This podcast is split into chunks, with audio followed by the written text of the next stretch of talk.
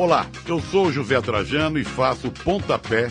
Sabia que aqui na Central 3 você não é um mero ouvinte? Nos ajudando a partir de 14 reais através do Apoia-se. Você se torna membro do Clube Central 3, onde concorre a prêmios exclusivos, além de participar de um grupo de discussão sobre o conteúdo dos nossos podcasts. Acesse apoia.se barra Central 3 e colabore com a mídia livre e independente. Cristo Redentor, braços abertos sobre a Guanabara.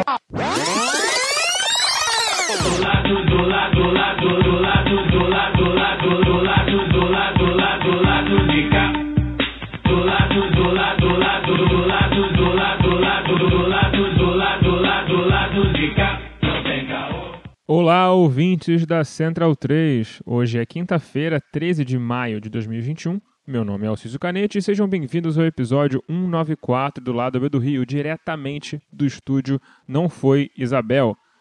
O entrevistado de hoje é o ator e humorista Gregório do Vivier, apresentador do Greg News, criador do Porta dos Fundos e muitas outras obras. A entrevista teve excelentes reflexões sobre o humor e a sociedade e como o humor joga com as personalidades políticas e ficou muito interessante. No segundo bloco, nossa equipe de painelistas se debruça sobre os melhores e piores momentos da CPI e aborda as chicanas doidas de Arthur Lira na Câmara dos Deputados. Vamos lá para o programa. Gregório do Vivier, é um prazer tê-lo aqui no lado B do Rio e eu já passo a bola para você com uma rápida pergunta. Bom, você, além de ser um artista de esquerda, você apresenta um programa aí livremente inspirado no programa do John Oliver lá da HBO, que tem essa, esse tom artístico, informativo e com um tom muito crítico, geralmente, às políticas do governo atual, que no caso te faz automaticamente de esquerda, porque né, estar à esquerda do Bolsonaro é de fato muito fácil. Hum. É, a sua vida piorou desde que você começou a apresentar o Greg News? O, o nível de chorume na sua vida aumentou? Cara, aumentou pra caralho, mas, mas coincidiu também com o, o Brasil ter piorado, né? Ainda vão descobrir, talvez, ter alguma ligação com o começo do Greg News e, a- e o descalabro desse país. Porque a gente começou o Greg News em 2017. E 2016, na verdade, já foi um ano bem ruim, mas 17 foi tenso e 18 nem se fala. Então, assim, eu não sei se a encheção de saco, ela, da minha vida, aumentou porque o Brasil piorou ou não. Mas, assim, o Greg News ele tem até uma particularidade. Sabe que eu não sou tão enchido o saco por causa dele? Você vê nos comentários, por exemplo, tem muito menos ódio do que na coluna da Folha ou no Twitter ou o que for. Ele tem um, um- não só um público cativo forte, como ele, ele também consegue, vez ou outra, falar com, com pessoas que me odeiam. Tem até um, um comentário que uma época eu usava no, no Twitter, assim, como folha de. Como é o nome daquilo? Pano de fundo, que é odeio você, mas adoro seus vídeos. Tinha um pouco isso, assim, no, no Greg News, que eu acho bacana. Tem gente que não necessariamente gosta, concorda. Isso eu não entendo muito, tá? Mas tem também a pessoa que não concorda com nada, mas vê o programa inteiro. Eu admiro muito a generosidade de mente, mas eu nu- nunca conseguiria ver 30 minutos de um cara que eu não gosto, com opiniões que eu não gosto. Mas tem isso. Então, até que o Greg News não piorou muito, não, agora pensando bem. Bom, então vamos lá. Vou fazer minha primeira pergunta, Gregório Fagner, que está falando. É, quero voltar um pouquinho no tempo, já que a gente está falando dessa questão de, de ódio, né, de até de certo ponto até perseguição mesmo, porque a gente sabe que rola também, né? É, queria que você falasse sobre um episódio que muito provavelmente o grande público não lembra, né? Porque tanta coisa acontece no Brasil diariamente e são tantos absurdos que acontecem diariamente que a gente acaba esquecendo as coisas que aconteceram semana passada, que dirá o que aconteceu há meses atrás, né? Ou há mais de um ano. Que foi aquela questão daquele ataque que rolou à sede da, do Porta dos Fundos, cara. Queria que você falasse, aproveitando o gancho da pergunta eh, do Alciso com relação ao chorume eh, pós-Greg News, queria que você falasse como que vocês lidaram com aquela, aquela eh, eh, aberta declaração de ódio em relação ao trabalho eh, de humor que, que você e a a turma do, do, do Porta é, realiza, né? E em que pé está aquele processo, né? A última informação que eu vi, me lembro que o cara tinha estava na Rússia e tal, não sei se voltou. Em que pé está essa situação, assim, para o nosso público ficar sabendo? Cara, eu não sei agora onde é que esse cara tá. Eu sei que ele estava na, na Rússia, né? Mas eu acho que ele foi extraditado já, ou está sendo. Não sei. Eu sei que ele depois, inclusive, elogiou o sistema da Rússia, as prisões da Rússia, adorou ser, ser atendido lá e parece que foi extraditado para cá. Foi o que eu ouvi, mas eu não tenho certeza, não estou acompanhando de perto. Cara, aquilo foi bem assustador, assim, como eles queriam que fosse, né?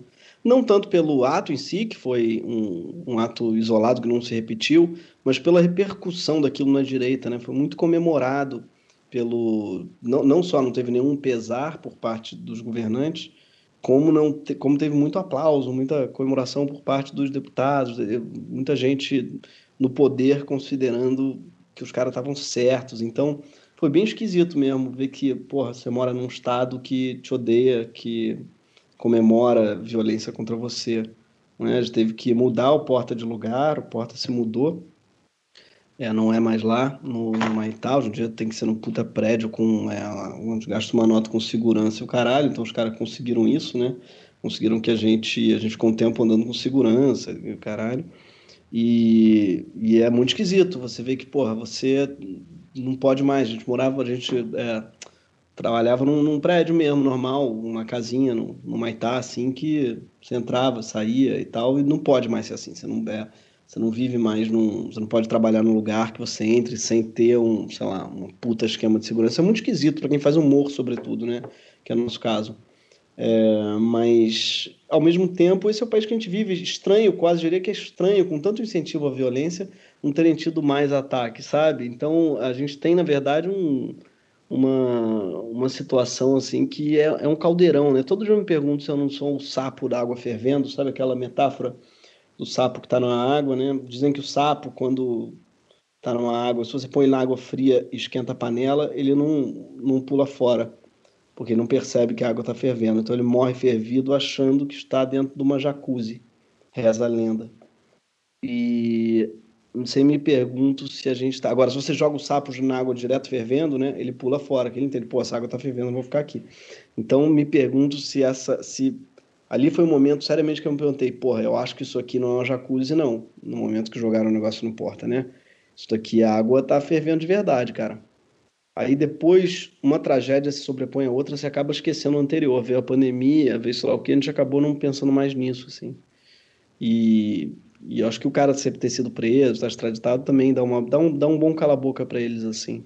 É, Gregório, Luar aqui, é, você faz, você faz o que é considerado humor político. Não sei se você denomina assim. É, minha pergunta ela é bem breve até assim. Eu queria saber se você acha que é possível fazer humor que não seja político? Ou como é que você imagina é, que, a, que, a, política deva entrar ou deva se deva convergir aí com, com o humor? Porra, boa pergunta, Luara. Eu acho que é, é uma redundância o humor político, né? É isso que você falou. Eu acho que não tem como fazer humor que não seja político. Não existe humor fora do mundo, fora da, das relações humanas. Se um homem é um animal político, o, todo humor é necessariamente político. E humor especialmente político porque você não faz humor sem bater em alguém ou em algo. Então, você não, não existe humor é, do bem totalmente, né? Humor sem arestas, humor safe. É, o humor ele é necessariamente afiado e necessariamente escolhe um alvo. Então, fazer humor é escolher um alvo, é escolher de que lado você está. Então, eu acho que não existe não, humor político. Você pode dizer, ah, mas e aqueles humoristas todos, né? Sei lá, os trapalhões, estavam lá fazendo trapalhada na ditadura. Então, estavam falando uma ditadura e os caras estavam fazendo trapalhada é, inclusive fazendo um personagem, por exemplo, né, no Trapalhões lá, da, aquele da, da Mina de Ouro lá, tem um personagem chamado Curió, que é uma homenagem a um torturador, ao, não, um chacineiro lá da, da Guilherme do Araguaia. Então, assim, vai, vai pesquisar lá os Trapalhões, vê se os caras estavam realmente na ditadura é, neutros. Para começar, né, quando está neutro numa situação de justiça, você está a favor do opressor, mas ainda por cima não estavam. Quando você vê isso, por exemplo, esse caso Curió, aí que. Eu agora esqueci como é o nome do filme que os caras fazem Curió. É aquele filme bizarro, meu Deus do céu, ele é todo. Os Trapalhões é, e a Serra Pelada? Alguma assim? Exatamente, assim. cara. Trapalhões e a Serra Pelada é bem bizarro, porque o nome do cara é Curió, é uma homenagem ao, ao maluco lá do torturador do Araguaia, sei lá. Um negócio surreal, cara. É, sabe, do cara do massacre da Serra Pelada é uma homenagem. Os caras resolveram fazer uma homenagem ao Major Curió. É, então, assim, bicho, pô, eu sou fã pra caralho, tá? Tô falando isso, mas eu sou fã pra caralho do Mussum, por exemplo. O próprio Renato, um cara que eu já ri muito na minha vida, tem um puta lugar afetivo no meu coração, o, o Renato, sabe? Muito mesmo, assim. De dia é, porra, é, eu amava muito ele quando era criança. Ver Trapalhões para mim era um negócio sagrado. Mas hoje em dia você tem que olhar e ver assim, é, os caras estavam do lado errado, entendeu? Sobretudo ele, assim, que era o escolheu lá o Major Curió, por exemplo, entre outras coisas, né? Então, por que eu estou falando Trapalhões? Ah, é porque eles são um bom exemplo quando as pessoas pensam assim: ah, dá para você fazer humor sem ser político, olha os Trapalhões. Né? Aí você vai lá ver, os caras não eram, não eram apolíticos, né? Não existe isso. Cara, sabe o que é pior? Eu falei Trapalhões da Serra Pelada com uma hipérbole do absurdo e tava certo. Então, assim, tem, é esse filme existe. Enfim. Ah, você falou de sacanagem? Falei. Eu não sabia é. que o filme existia. Eu tenho 30 anos de idade, não, tava, não era nem vivo na época. Então, cara. mas era... existe. Mas, mas eu vi depois de Trapalhões da Serra Pelada. E eu lembro muito disso, assim, cara. Curió, eu fui buscar assim, moleque, curiosos. Aí eu sabia que era alguma citação. E é isso, os caras fizeram uma homenagem Aí é o maluco. Falando em filmes, os ataques que o Fagner citou foram em grande parte originados por um filme do, do Porta dos Fundos, que são os especiais de Natal, que na minha visão fazem até uma brincadeira bem light em relação à questão da religiosidade, mas ao mesmo tempo eles conseguem enfurecer os evangélicos, em especial, de uma forma muito extrema. É, é quase uma reação desproporcional a, a brincadeira. O que acaba que faz bem para vocês, de certo ponto de vista de audiência e tudo mais. Acaba que eles impulsionam bastante o programa de vocês aí nas redes e acaba fazendo mais sucesso ainda, né? É, você, você ainda, sei lá, as pessoas te criticam na rua por ter feito isso, rola você ter virado meio que a Doris da, da novela lá, que batia nos avós, acreditarem que você te perseguem, evangélicos te reclamam com você na rua, falam que você está endemoniado, alguma coisa assim? Não, cara. Você acredita que esse momento do ataque do Porta dos Fundos foi meio chocante pra gente, inclusive por isso. Até então, o ódio que a gente recebia era um fenômeno virtual e depois continuou sendo virtual. Você vê na internet um monte de gente xingando, nunca nenhum de nós fomos hostilizados na rua. Muito pelo contrário. O que mais tem evangélico que vem, pô, cara, sou evangélico, mas eu adoro o seu trabalho. Ou então, sabe, pô, é, sou evangélico, adoro o seu trabalho. Só não gosto muito que falam religião, mas adoro os outros vídeos. Aí tem um pouco também mas nunca foi hostilizado por isso, cara. O ódio ao porta é um negócio bem virtual mesmo, é bem louco isso. Eu não sei se é, uma se é um traço brasileiro, né? A gente, por ser cordial, a gente evita o conflito no mano a mano, na rua. Mas eu também fui pouco hostilizado na rua, de modo geral, sabe? Por bolsonarista, pelo que for.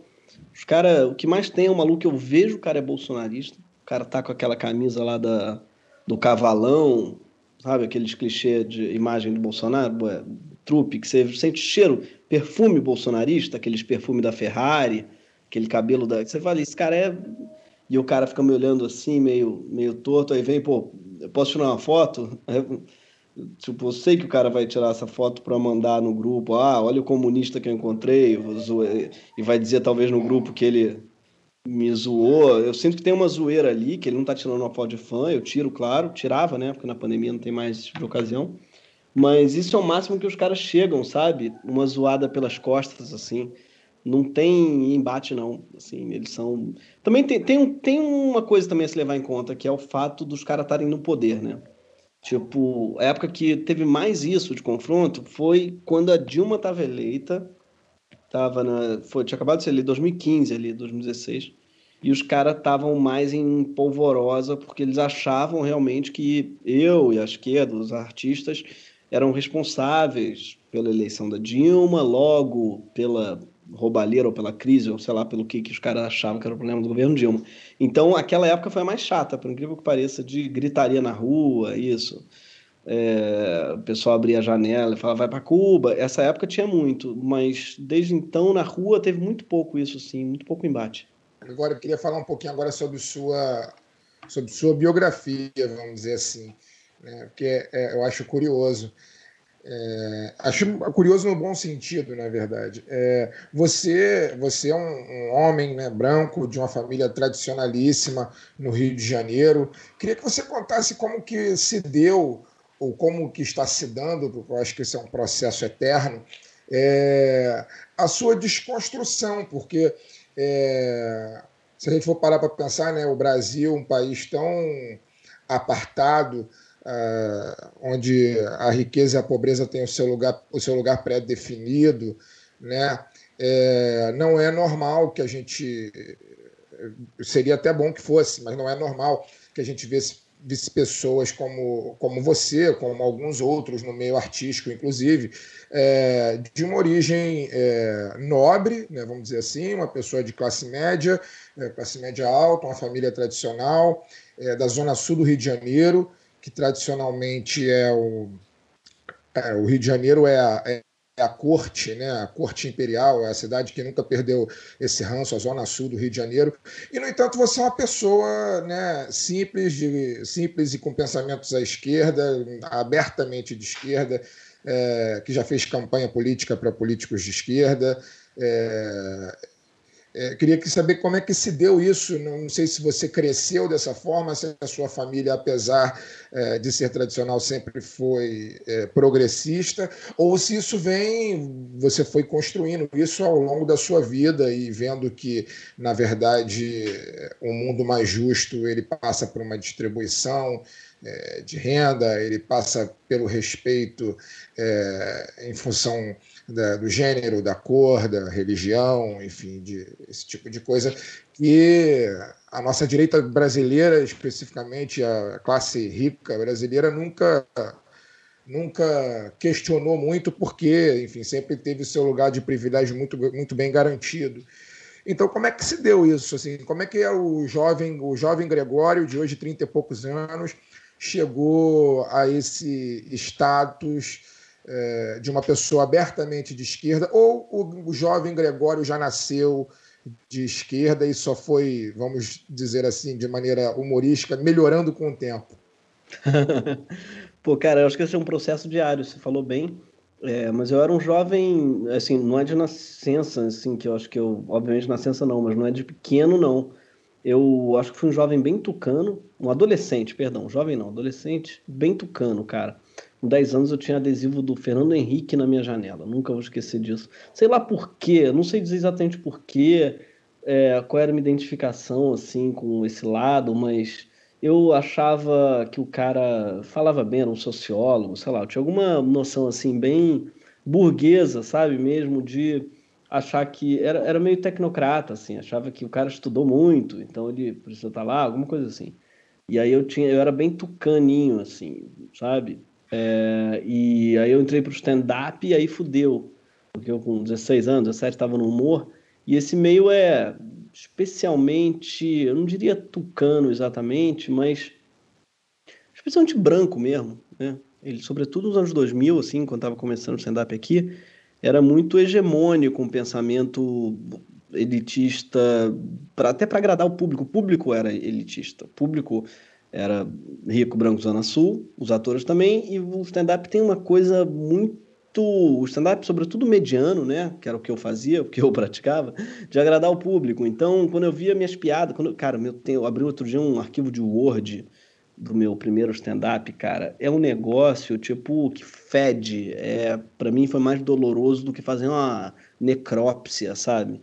De mim mesmo, assim. É boa, como é que era, umas coisas meio. Como é que tem dia do orgulho negro, não tem dia do orgulho branco? Como é que orgulho é? Eu tenho, como é que a pessoa tem orgulho gay, tem orgulho de dar o cu? Tem esse tipo de piada. Era isso que eu formulava quando eu tinha 15 anos, sabe? Aí, cara, tiveram várias abridas de cabeça, assim, aos poucos, sabe? É, fui percebendo, eu acho que Bom, primeiro, a eleição do Lula, para mim, foi um puta marco, porque eu, porra, eu fiz 16 anos, aí eu vi, cara, eu vi a... Eu votei no Lula, claro, também, já tinha, porra, 16 anos, já comecei a, a entender, sabe, o que aquilo significava, talvez até para enturmar com alguns amigos, assim. Só sei que o Lula ganhou, cara, eu fui para Cinelândia. E aí aquelas bandeiras vermelhas, aquela, puta, aquela festa que foi, acho que ali foi o primeiro lugar que eu falei, pô, esse lugar aqui é legal, essa gente é maneira. Então, no fundo, teve a ver quase com uma identificação, sabe? Com aquelas pessoas. Pô, era diverso pra cara. Aquela Cinelândia de 2002, cara, era completamente diferente do que eu tinha vivido até então, sabe? Adolescente, do humor, assim, só conhecia gente branca da minha turma. E ali eu vi, caralho, isso aqui é bem mais legal do que do que o, o resto, sabe? Do que o outro lado. Aí eu fui aos poucos, eu acho que tendo vários contatos assim também com esse tipo de luta, mas um marco para mim foi junho de 2013, ou seja, dez anos depois. Pô, junho foi quando eu fui às ruas pela primeira vez, olha só que louco. Eu já tinha vinte e tantos anos e fui às ruas e entendi, caralho, isso aqui faz sentido pra caralho. Eu conheci um monte de gente que na época a gente era né, contra no Rio, é importante, vocês devem compartilhar dessa visão, imagino, que foi bem diferente do resto do Brasil, no sentido que era contra Cabral, era contra os grandes eventos, era a favor da tarifa zero, falava-se muito tarifa zero, um negócio que eu não sabia nem o que, que era, e fui, claro, faz todo sentido, lendo muito dessa luta, e conheci uns anarquistas, pessoal da FIP, é, e fiquei amigo deles e comecei aí, fui uma vez numa reunião da FIP no Meyer, eu comecei, aí eu falei, cara, então eu fui muito politizado por junho. E quando eu vi o que virou junho, quando eu vi o que a mídia fez com, com junho, quando eu vi o que a, a Globo, mas não só o Globo, sobretudo, quando eu vi o que aconteceu com o movimento, por culpa mesmo da, da mídia, de uma de uma coação que fizeram, de um movimento que era muito legítimo, tanto é que tudo que a gente dizia em junho depois provou ser verdade, né? que o Cabral era um bandido, que a Copa do Mundo era uma tragédia, não tinha legado nenhum, não ia deixar legado nenhum, que as Olimpíadas tão pouco. Quando a gente viu que o transporte no Rio era coisa de máfia, não fazia sentido, tinha aumentado muito mais do que a inflação.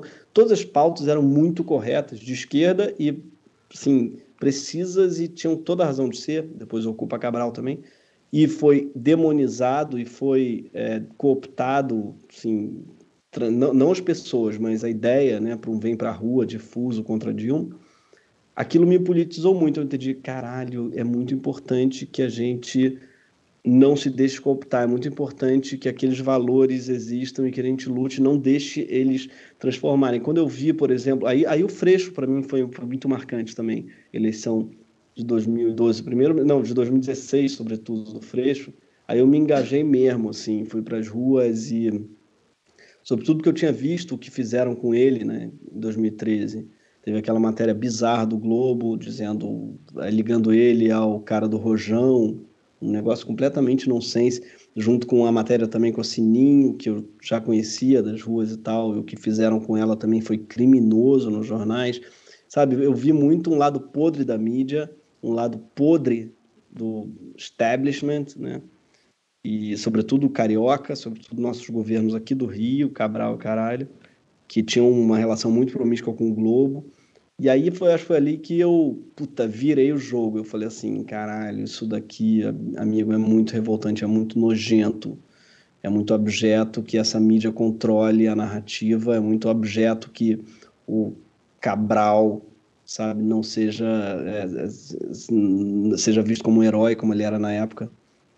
E, e é muito objeto que o Marcelo Freixo, que é um cara que um dos caras mais sensatos que eu conheço, sim, está muito longe de ser um extremista, um sei lá, sei lá o que que taxam ele, terrorista ou o que for, esteja sendo criminalizado, como ele foi na época em 2013. E aí, em 2016, eu fiquei até amigo do Freixo já naquela época, assim, que eu me engajei a beça na campanha. E em 2016 fizemos uma campanha muito maneira para o Freixo, assim. E perdeu, e, mas fiquei naquela época muito engajado, assim, também com golpe. O golpe também me politizou muito, no sentido que, cara, era muito óbvio que aquilo era uma era uma falácia, que era uma mentira. E eu acho que a partir do momento que os outros também te é, rotulam de esquerda, você, é, você acaba abraçando. Porque eu nunca tinha me visto de esquerda. Até que eu vi, pô, calma aí, esse, esse é absurdo, Dilma é Aécio, vocês não podem votar no Aécio. Acho que foi a primeira vez que eu me botei assim publicamente, já vi uma coluna falando, galera, vocês podem gostar da Dilma, mas puta que pariu, olha o Aécio, cara. Esse cara é um. É, não tem nenhum motivo no mundo para você votar nesse sujeito. Ele é despreparado, ele é bandido, ele é ladrão, ele é tudo, enfim. E aí eu fui taxado de esquerdista. Eu falei, pô, talvez eu seja. Foi o primeiro momento, eu acho, que eu vi assim, cara, talvez eu seja isso. Junho já estavam chamando a gente de radical. Eu estava do lado dos caras e todas as queixas dele faziam sentido. Agora, por eu achar que o a Dilma é melhor que o Aécio, eu sou como. Então talvez eu seja. Então foi muito também por causa do olhar do outro, sabe? Que eu vi e falei assim, é, cara, eu acho que esse daqui aqui é o meu lugar, assim. E aí eu lembrei lá do Lula em 2002, eu lembrei, cara, daquela Cinelândia cheia falei, cara, aquilo era um era uma promessa talvez não tenha se cumprido totalmente, mas ali é muito mais meu lugar do que fazendo rir aquela plateinha careta de shopping da Gávea no Rio de Janeiro, fazendo piada com Jorge Versilo, sabe? Porque o lugar do humorista é muito esse, né? O lugar do, do, do stand-up, do stand-upero. Minha filha aqui está chorando. Mas pronto, a gente já pegou. Ah, lugar é esse, sacou? O lugar é. Você pode ficar, passar uma vida inteira fazendo piada de ah, as letras do Djavan não dá para entender. Ah, o Jorge Versilo é pior do que sei lá o que. Ah, a, sabe, é, é, um universo que você pode passar uma vida inteira ganhando um bom trocado, tá? Você ganha bem fazendo só piada de chavão que a plateia vai concordar. E aí você entrevista alguém, a pessoa diz que mora, sei lá onde, você fala, mora bem, mora bem no foco da dengue, entendeu? Se a pessoa mora longe de você. Esse é o tipo de humor que vigorava e ainda vigora nas casas de stand-up, na maioria do Rio e São Paulo. Então podia ter continuado lá, mas era um negócio que não me fazia feliz, cara, não mesmo. E aí eu vi que tem, você pode fazer um humor que sirva também para alguma coisa, sabe? Que faça alguma diferença, assim. E aí eu tenho perseguido isso. É, Gregório, entrando até nesse processo aí que amadurecimento do seu trabalho, né, que o Fagner citou, de desconstrução, é, tem alguma coisa que você se arrepende do mais recente, assim, que você não precisou cavucar tanto, ou então alguma coisa que você fala, putz, isso aqui me deu orgulho de fazer? E aí eu vou, vou fazer um, é um compilado de perguntas no meio da minha mesmo, assim, então você pode falar bastante. Uhum. É, então também, assim, como é que você define no seu processo criativo, né? O que, que, que é importante falar? Eu acho que também por você ser uma referência hoje nesses, né, nos formadores de opinião da esquerda, seja pela entrada que o humor promove, a exposição no Porta dos Fundos, ou até no, no Greg News, né, que é um programa que leva seu nome, e também nas redes sociais, que você é bem atuante, é, você se sente às vezes pautado, assim, já que a gente tem poucas vozes de esquerda que conseguiram essa exposição que você tem? Cobram muito de você que você fale de alguma coisa, tipo falam da Anitta, sei lá, ah, o silêncio do Gregório sobre isso é ensurdecedor. Como é que você lida com isso? então, nunca falou de mim porque eu fico muito pouco em silêncio. Acho que até deveriam falar mais assim. O meu objetivo é que falem isso de mim, porque também é chato quando o cara fala de tudo, né? Esse é um perigo que eu acho que eu corro, que todo mundo corre hoje em dia com rede social. É tão fácil você postar um negócio, quando você vê, você fala qualquer merda. E aí esse é um puta perigo que eu tento fugir, assim, de ficar falando qualquer porra. É, então não falam isso de mim, não, do, do silêncio. Mas é, sobre o resto, sobre como pautar, o que, que é importante, cara, o que eu persigo é uh, que, que eu consiga falar uma coisa que não está sendo dita. É, eu acho que, assim, se eu vou falar a mesma coisa que todo mundo, eu, não, eu vou tentar, vou lá, vou retweetar o cara, o Fagner que falou um negócio legal, o Caio, Alcísio, o Luara, vou lá e vou retweetar. Pronto, já está dito. Eu não vou tentar ficar repetindo de outras maneiras. No Greg News mesmo é assim. Às vezes as pessoas falam, vocês não vão falar agora da CPI? Não, porque já está todo mundo cobrindo o CPI muito bem, inclusive está muito bem coberta no, no, Twitter. Então não vou fazer um programa compilando as melhores piadas que foram feitas sobre a CPI, ou não, sabe? A gente tenta fugir do que já está sendo dito em todas as mídias. Sobretudo que o programa vai chegar atrasado. Eu gravo na terça, a gente grava, perdão, hoje em dia na quarta e ele vai ao ar na sexta. Então, é o tempo da internet vai atravessar e vai e vai cagar, vai, vai, ficar velho. Então a gente tenta não falar do que está todo mundo falando. E às vezes as pessoas até usam esse argumento. Se vamos falar disso, tá todo mundo falando. Exatamente, tá todo mundo falando já. Então a gente persegue. Então, uma semana passada, por exemplo, estava todo mundo falando do. Eu acredito que da chacina, e a gente tá, falou de escola reabrindo. E não é que a gente não acha que a chacina é fundamental falar. Tanto é que a gente está falando essa semana da chacina, mas já com um pensamento, é, como é que se diz, de uma semana, e lemos um monte de coisa, exatamente para tentar não falar o que todo mundo já falou. Tentar achar algo ali que não, não foi dito. Então, é, isso é o que a gente mais persegue, algum frescor. Acho que talvez seja isso, sim. Agora, me parece que você, em geral, com a mediocridade do humor, né? Você estava comentando aí que o, que o stand-up hum. pista do stand-up, né? Fingir que está fazendo alguma coisa inovadora e repetir as mesmas coisas por 10 anos e, e ganhar um bom cobre que o Greg News procura um caminho diferente, né? Procura andar pela, pelas, pelos caminhos menos traçados aí. É como você vê o, o, o, humor no Brasil? Você acha que tem tanta gente indignada de fazer um humor medíocre como você por aí, ou a regra é o contrário? Cara, eu adoro o humor que você faz porque acho que tem muita gente boa. O próprio Paulo Gustavo, não é? Era o meu ídolo da minha geração, assim, porque o cara fazia uma coisa que eu, por exemplo, nunca consegui fazer, que é fazer um humor que realmente faça rir aquele seu tio é, reaça e aquela sua prima do PSOL e eles juntos se unem numa irmandade que é rir da, da dona Hermínia ou do personagem dele, sem fazer piada de chavão, porque ele não era exatamente humorista de ficar repetindo chavão preconceito. Ele ria sobretudo dele mesmo e da mãe dele, dos personagens dele eram muito humanos, era pouco é, humor de chavão. Então, o Paulo, para mim, era, um, era puta referência, por isso que eu fiquei pô, tão mal com a morte dele, cara, porque acho que ninguém faz isso tão bem quanto ele, sabe? Um humor que construa pontes, assim. E, mas não só, eu, eu acho que tem gente boa revoltada contra a mediocridade, tem muito. É, eu acho que o humor ele tem uma particularidade, um puta perigo, que é você não consegue ser incompreendido. Você não consegue ser um humorista incompreendido. Não existe isso. Não existe um Van Gogh do humor. Um cara que era um gênio, mas que ninguém pegou no tempo dele, na época dele. Porque o humorista ele dialoga com o tempo dele, forçosamente. Então, você não, se você não fez sucesso no seu tempo, amigo, não vai ser depois que você vai fazer. Ele é necessariamente um fruto da época dele e ele tem que dialogar com aquela época. Então, qual é o perigo disso? É você ficar é, escravo da tua época, sabe? Querendo fazer as, a lacrada da teu dia e querendo a viralização a todo custo e botar isso na frente do que você considera importante, botar isso na frente da qualidade, botar isso na frente dos princípios e de tudo. Então, o que mais me incomoda hoje no humor é isso que você chamou de mediocridade, que é um pouco, mas é uma mediocridade do like, da viralização, mesmo fora das redes sociais, tá? Falando também no, no teatro, no aplauso, da lacrada, isso é muito perigoso, e eu já me vi nisso mil vezes, quando fazia stand-up, mas quando fazia teatro de improviso também, é, esse, essa escravidão da, do like, do, do aplauso, ela é muito perigosa. Mas tem muita gente que não está aí não, tem muita gente que está sabendo fazer um negócio inovador e que não passa necessariamente por aí, sabe? Pô, quando eu vejo o João Pimenta, por exemplo, um cara que eu adoro, baiano, faz um humor interessante pra caralho. Tá, tem um moleque bom também pra caralho no TikTok, ele é Rian Grills, Rian Grills, não sei se vocês conhecem. Não sei nem como é que escreve assim, é um moleque bom também. Tamires faz um negócio interessante.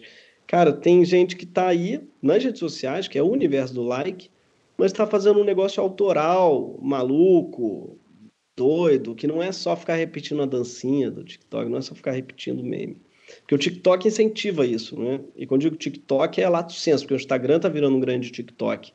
Incentiva que você pegue a mesma dancinha e faça o teu jeito.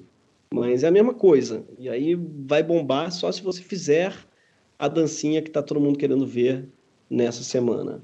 E aí você fica ali sedento, esfomeado de like, correndo atrás da dancinha da semana. E é um negócio que tem, é, tipo, estraga muito rápido, é uma espécie de abacate, sabe? Que abacate tem essa particularidade, né? O negócio fica bom durante 10 minutos, assim. Você compra ele ou tá verde ou tá podre. Você não, é, é, um, nos 10 minutos que fica bom. E a piada do TikTok, ela tem um pouco isso, cara. Revisita coisa antiga das pessoas. É, hoje em dia é muito ruim, perdeu graça totalmente, porque ela foi engraçada naquele exato minuto que a pessoa fez. Então, é uma luta que a gente no Porta, por exemplo, trava fazendo textos que a gente não cai no TikTok. A gente tenta fazer um negócio que vai ser engraçado daqui a um ano. É, daqui a dois anos, daqui a cinco anos.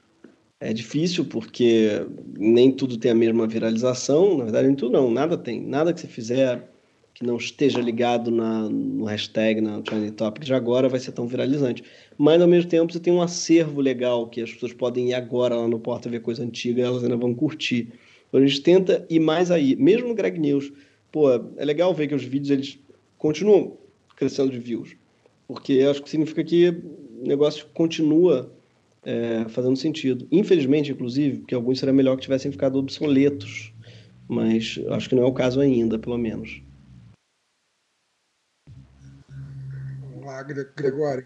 Um dos caras, um dos humoristas que eu particularmente mais gosto, acho que um dos grandes gênios, da, é, não só do, do, da comédia, mas do, do, cinema de uma maneira geral, Chaplin, né?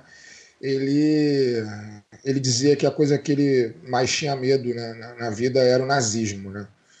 E ele, ele, tinha uma frase dele que ele, agora eu não vou lembrar ipsis literis, mas ele falava algo nessa linha, que ele não, não existia nada mais no mundo que ele tivesse mais medo que o nazismo.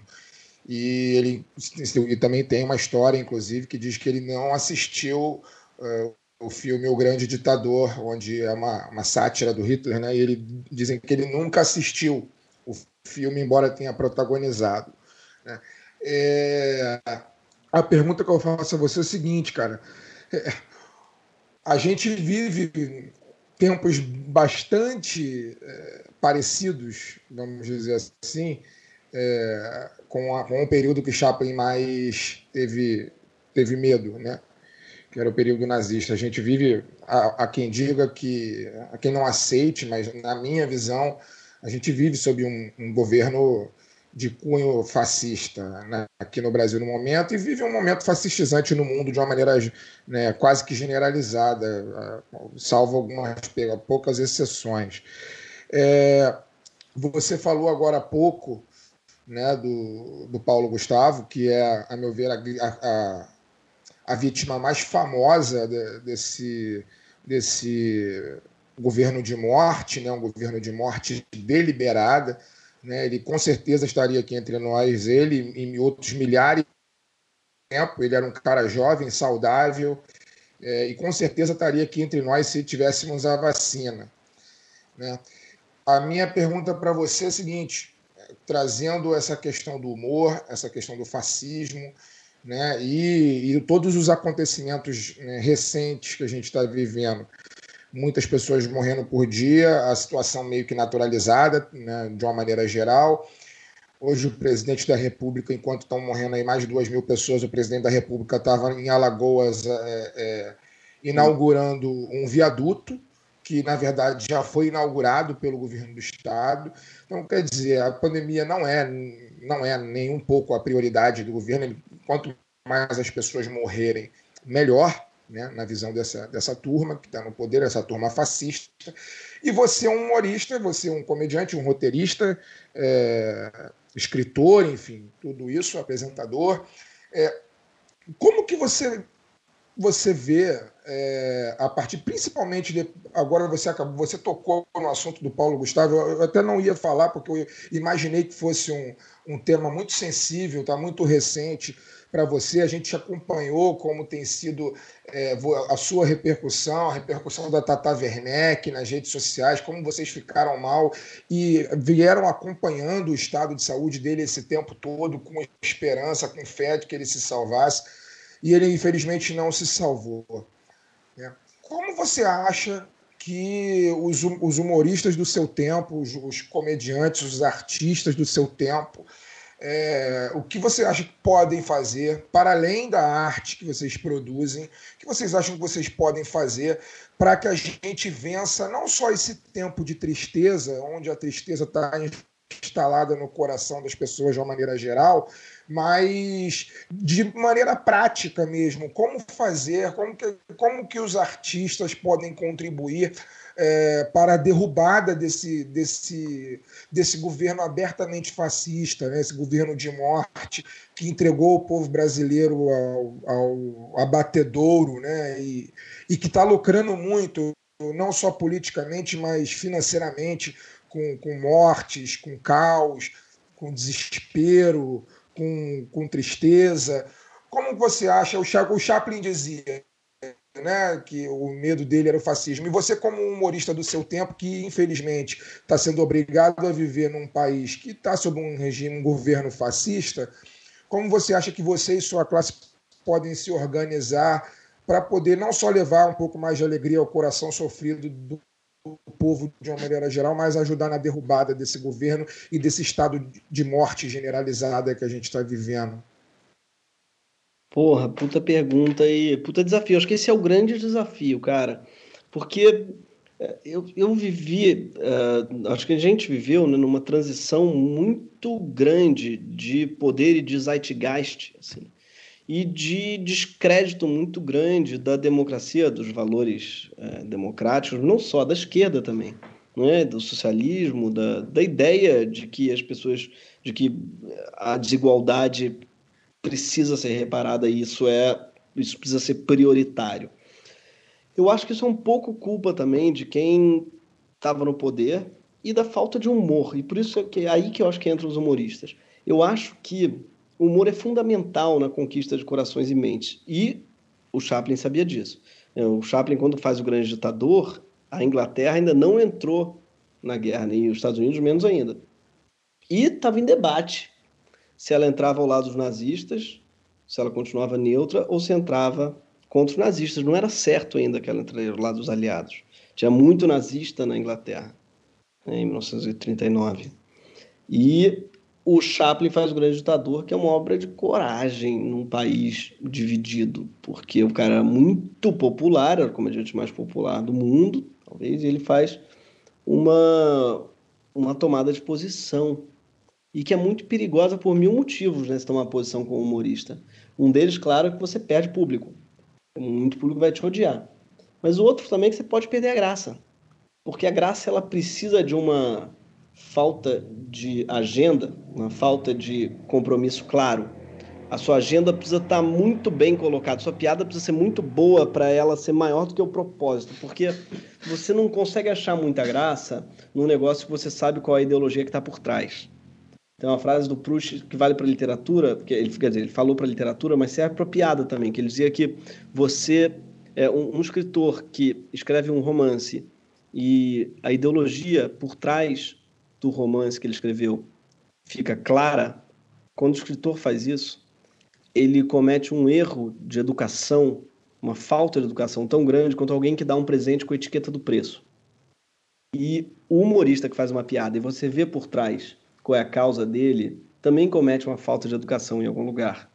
Ele tá. É, é uma descortesia. Porque a pessoa quer rir, porra, e você fica querendo me empurrar ideologia aqui. Então, a ideologia precisa estar muito bem é, envelopada, tá? porque eu acho que é super possível, como o Chaplin fez muito bem. Chaplin, inclusive, termina o, o filme com um discurso, literalmente um discurso mesmo. Ele que era famoso por não falar, fez um discurso, um discurso lindo que pô, quem quiser ver pode ter lá no YouTube uma cena que foi muito é, muito é, reaproveitada na vida inteira, virou um clássico.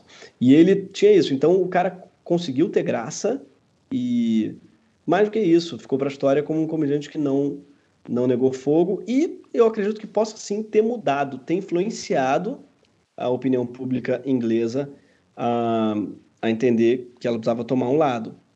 Então, pode ser. As pessoas falam sempre, ah, humorista não pode mudar. Humorista, quem é que faz humorista? Olha, eu acho que o futuro da Segunda Guerra poderia ter sido diferente, sim, sem o grande ditador. Claro que ele não foi o único. Mas, mas eu acho, eu, eu gosto de acreditar, pelo menos, que ele mudou alguma coisa. E eu acho que, nesse sentido, a gente, o humorista, ele tem a capacidade de falar o que ninguém está falando, como eu falei antes, ou o que ninguém consegue falar. numa o Chesterton, que é outro humorista eu gosto muito, dizia que você quando, quando tá todo mundo tentando arrombar uma porta, quando tá todo mundo tentando abrir uma fechadura, o humorista ele entra pelas frestas. Ele entra por debaixo da porta. O humor ele passa, ele é gasoso, ele consegue passar por debaixo da porta. Então, naqueles quartos que são tabus, que ninguém entra, o humorista entra. E o Bolsonaro usa isso. Ele usa isso muito bem. Às vezes, às vezes fica falando, não, porque como é que o cara fala isso? E é piada, gente. É piada, claro que é, tem uma ideologia na piada dele, uma piada que a gente vai achar péssima, tem uma ideologia horrorosa, é uma piada velha, claro, tudo isso a gente sabe, mas é uma piada. Ele usa essa ferramenta do humor o tempo inteiro para dizer o que ele não conseguiria dizer de outra forma. Então, quando ele dá cloroquina para uma ema, a gente fica, ah, que absurdo, ele está dando cloroquina para uma ema. Aquilo é uma piada dele. Piada horrorosa, claro, imbecil, mas é uma piada, e a gente cai na, na armadilha. Então, ele e essa nova direita aí, do Trump, inclusive, mas não só, o Boris Johnson também fez muito isso, usa muito o KKK depois do fascismo, né? Curiosamente, KKK no Brasil tem esse duplo sentido, que simboliza bem o Bolsonaro, que é a supremacia branca junto com a risada é, escancarada. Então, esse governo, esse fascismo KKK, ele do Bolsonaro, ele é, é muito esperto, porque ele consegue ao mesmo tempo falar um absurdo e conseguir que ninguém possa responsabilizá-lo, porque ele pode dizer que é uma piada. E mais do que isso, ele ganha muita gente. Ainda mais no Brasil. O brasileiro adora um zoeiro. Entre o seu tio, pode ser um fascistão, mas seu tio fascista zoeiro, tá? escroto, mas engraçado, e o seu outro tio, o seu primo, careta, é, que não bebe, que pode ser um cara honesto, legal, mas fala é, desculpa, isso não foi certo, isso que você fez. Eu acho que o brasileiro tende a preferir, de modo geral, a turma do fundão. A gente tem no Brasil uma simpatia pelo zoeiro, pelo iconoclasta, pelo fundão, sabe? Pelo, pelo cara que chuta o pau da barraca. É, e a esquerda ficou no lugar do indignado. Não, a esquerda eu digo lato senso, tá? A mídia, estou falando dos artistas de modo geral, num lugar um pouco, ó, oh, isso não se diz, temos que prezar pela democracia. E aí, bicho, o cara fica no lugar do eu falo mesmo, eu falo, porra. Eu sou... E aí, cara, eu tenho a impressão que o brasileiro, em geral, vai com o cara que está lá indignando do que com o indignado. Esse lugar que acho que é quando indignado, acho deprimente. Tá? E eu acho que a gente tem que tomar um puta cuidado com isso. E por que eu estou falando isso em relação ao humor? Eu acho que o humor tem muito. A esquerda tem muito a aprender com o humor, e ela tem que retomar o humor.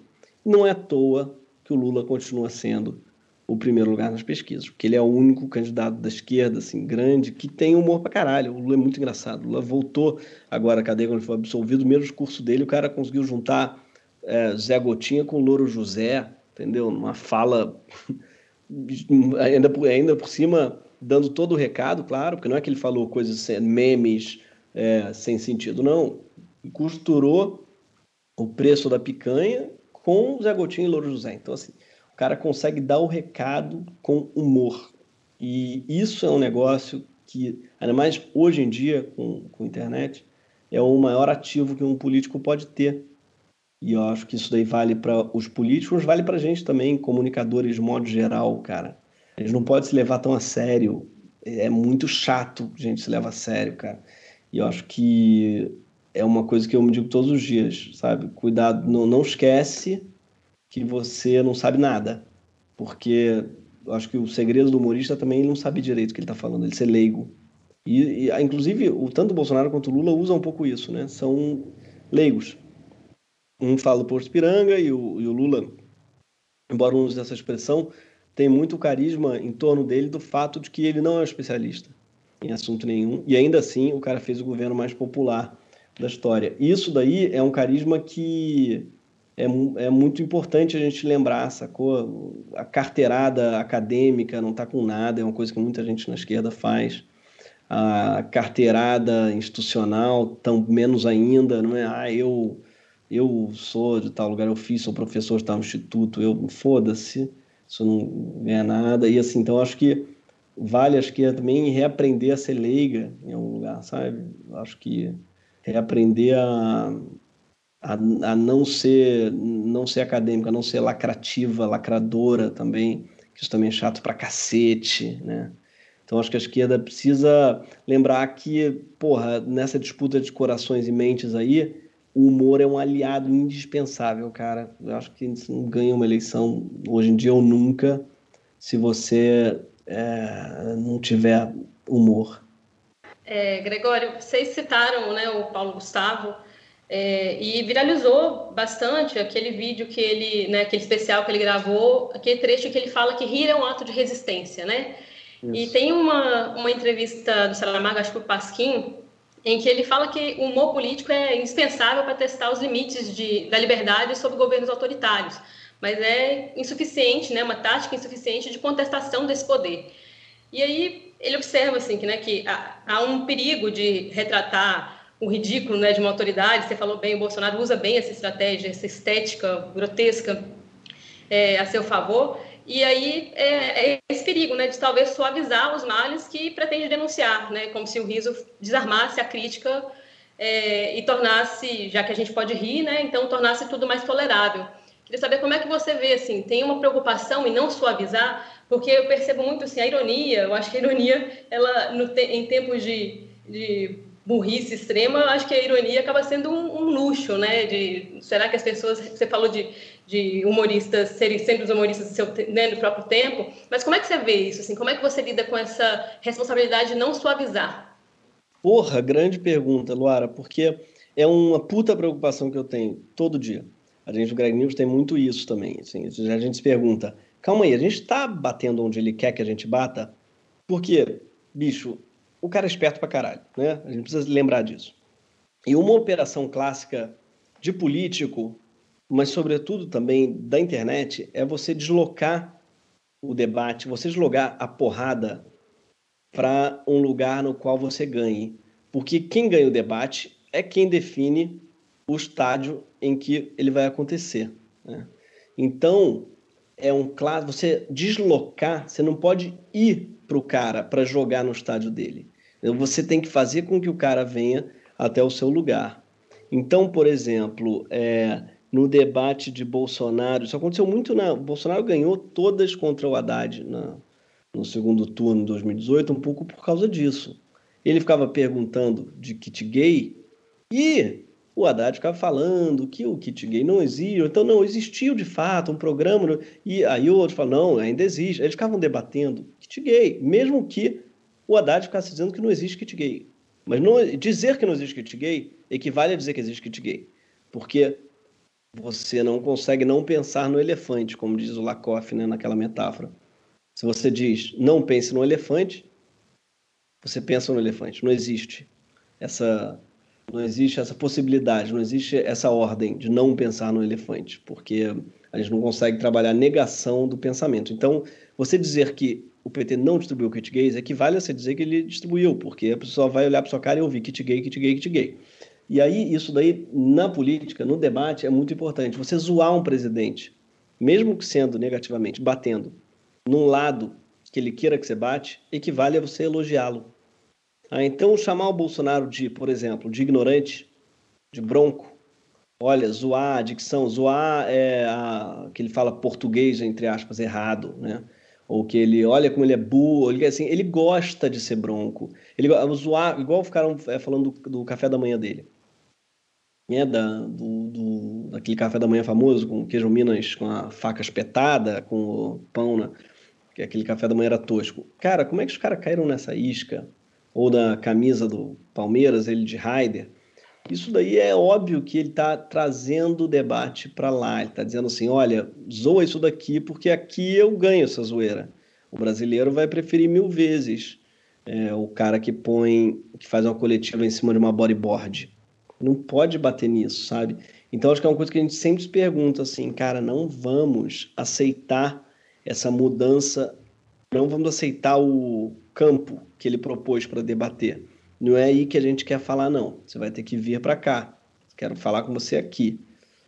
Isso é uma coisa que o Lula fez muito bem na fala dele também. Foi lá e falou, falou sobre comida. Falou, cara, tem que alimentar a população, não é? Nesse lugar ele perde muito. Ele é um cara que vai sempre tentar levar para o moral. É igual um jiu-jiteiro que sempre leva pro chão, né? Vai ver o jiu-jiteiro no MMA, cara desesperado, vai pro chão, não sabe trocar soco em chute. E o Bolsonaro é meio isso. O chão dele é a moral. É, falar de gay, falar de, é, de esquerda de uma maneira vaga, assim, falar vai ser um debate moral. Ele não sabe falar de economia, não sabe falar de nada. O cara não sabe falar de saúde, não sabe falar de educação. Sem proposta. Vai ser sempre jogar. E aí você ir para esse debate moral, eu acho que pode ser uma puta cilada. Ao mesmo tempo, sim, e o Lula tem isso, né? Ele é um cara que não é. Não, não é o forte dele o debate moral, forte no sentido assim, não é tesão dele, ele não vai jogar um. Não cola nele dizer que ele é, ah, sei lá o que, nem sei o que o Bolsonaro diria, mas não, não vai colar. Então é muito importante isso, acho que assim, como humorista, a gente não se deslocar e não fazer isso. E mais, ironia é um negócio que eu não gosto também, cara. É um negócio que a gente foge muito do Greg News. A ironia é percebida no Brasil como deboche. Eu acho que não é o caso lá fora, eu não sei dizer, nunca morei é, fora do Brasil, talvez para saber, mas eu tenho impressão, vendo, consumindo humor é, lá, de lá fora, eu vejo que os caras brincam muito, são muito mais irônicos. John Stewart, John Oliver, o, eles têm essa, esse hábito da, da, ironia de falar uma coisa querendo dizer outra. O brasileiro não engole bem ironia. A ironia é percebida como um gesto de cuzão. Sabe? Fala na cara, vai ficar fingindo que tá falando um negócio e fala outra, seu merda. Né? Dá muita raiva na gente. A ironia e a gente não ri tanto. O cara fica parecendo que ele tá querendo ser inteligente. E não é, eu tenho a impressão que não é um, um hábito bem percebido por aqui e muito pouco eficiente. Então eu fujo muito da ironia, no, tanto no Gag como na vida mesmo. Eu acho que ela serve muito pouco para você conseguir o que você quer. Ela gera muito mais antipatia do que qualquer coisa. Tinha até comunidade no Orkut, né? O ruim da ironia é que se as pessoas não entendem, o idiota fica parecendo que é você. Exatamente, é bem isso. Não, é, inclusive, o que você falou aí é, me fez muito pensar numa coisa até você falou lá no começo do Freixo. O Freixo é um cara que sofre muito por ser irônico, porque todo mundo acha ele um babaca. O público cara, geral. Muita gente acha ele um babaca porque ele é irônico, especialmente em debate. Ele já foi muito irônico em debate, muita gente achou, ah, puta babaca, fica falando esse tipo de coisa no debate, nada a ver. Cara, isso, isso é um já... back mesmo pra dar pra ele. Faz sentido o que você falou uma risadinha assim é, que ele dá, né? Talvez seja percebida mesmo como ironia. Ele é um cara tão engraçado, acho que um cara tem humor pra caramba, mas você tem toda a razão. Talvez seja uma percepção do povo, né? Tem uma coisa, por exemplo, que é muito diferente o percebido do, do real, né? Obviamente, falando uma coisa óbvia, mas assim que eu quero dizer é, o Eduardo Paz, por exemplo, ele é percebido como um cara popular cara menos popular que tem, né? Criado no Jardim Botânico, é, não, perdão, né? É, na Jardim Botânico, a vida inteira dele foi na Barra, um cara que viveu a vida inteira em Jardim Botânico e Barra, entre assim. Então, um maluco menos popular. Mas ele vai no Caxambier, né, cara? É, é isso. É isso. Ele gosta de samba. Gosta de samba, bate lá um tamborim atravessado, aí, porra, pronto. Olha, é, esse, esse cara é popular. Então ele joga bem esse jogo do meme. Por exemplo, um bom exemplo de, para mim, o Crivella perdeu quando chamou ele de Zé Pilintra. Porque o que o cara mais quer é ser chamado de Zé Pilintra. É um sonho para um prefeito do Rio de Janeiro ser chamado de Zé Pilintra. É, é o cara trabalhou a vida inteira para ser chamado de Zé Pilintra. Então ali o Crivella perdeu feio. Assim, você não vai zoar um carioca que ele é, entendeu? Que ele é malandro. Não vai, perdeu, cara. E eu acho que o Freixo, nesse sentido, é um cara que tem uma história muito mais popular do que o pai, do que qualquer político assim desse, muito mais que o Crivella. O Crivella é um playboy também, acho que de Botafogo.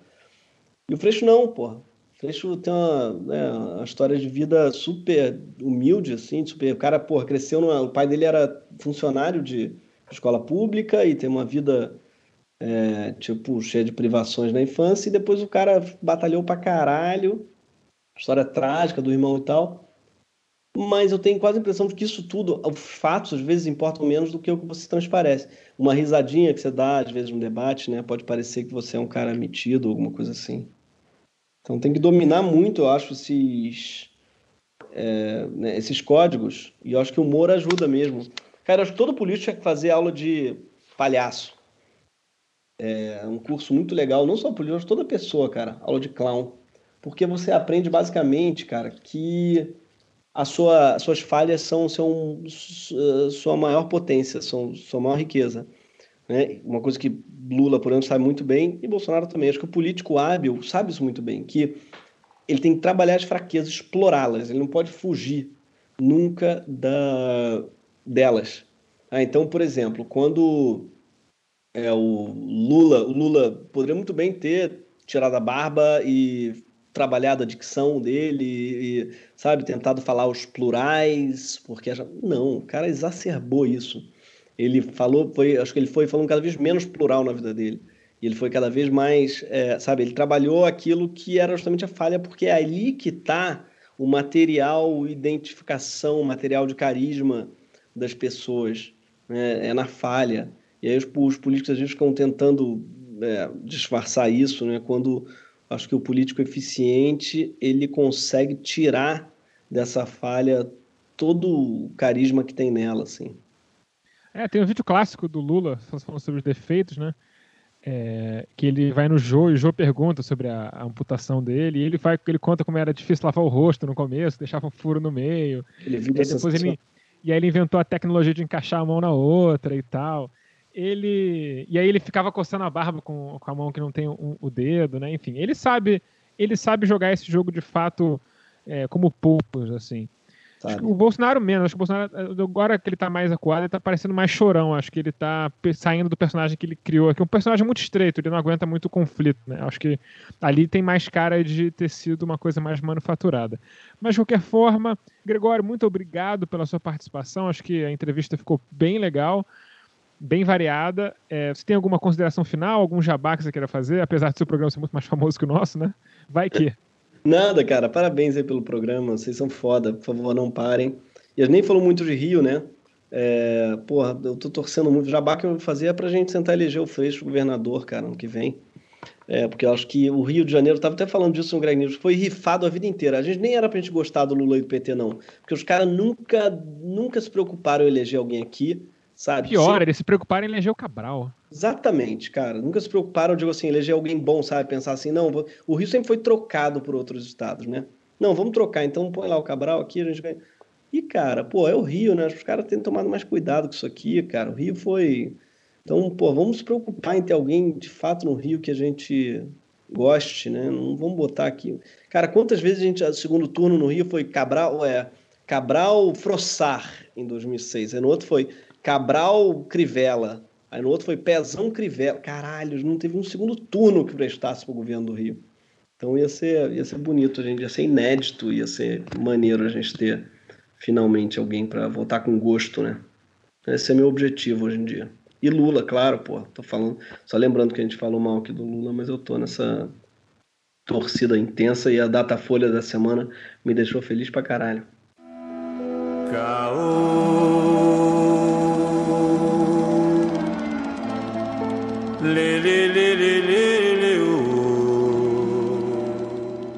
A CPI da Covid está cada vez ganhando mais força.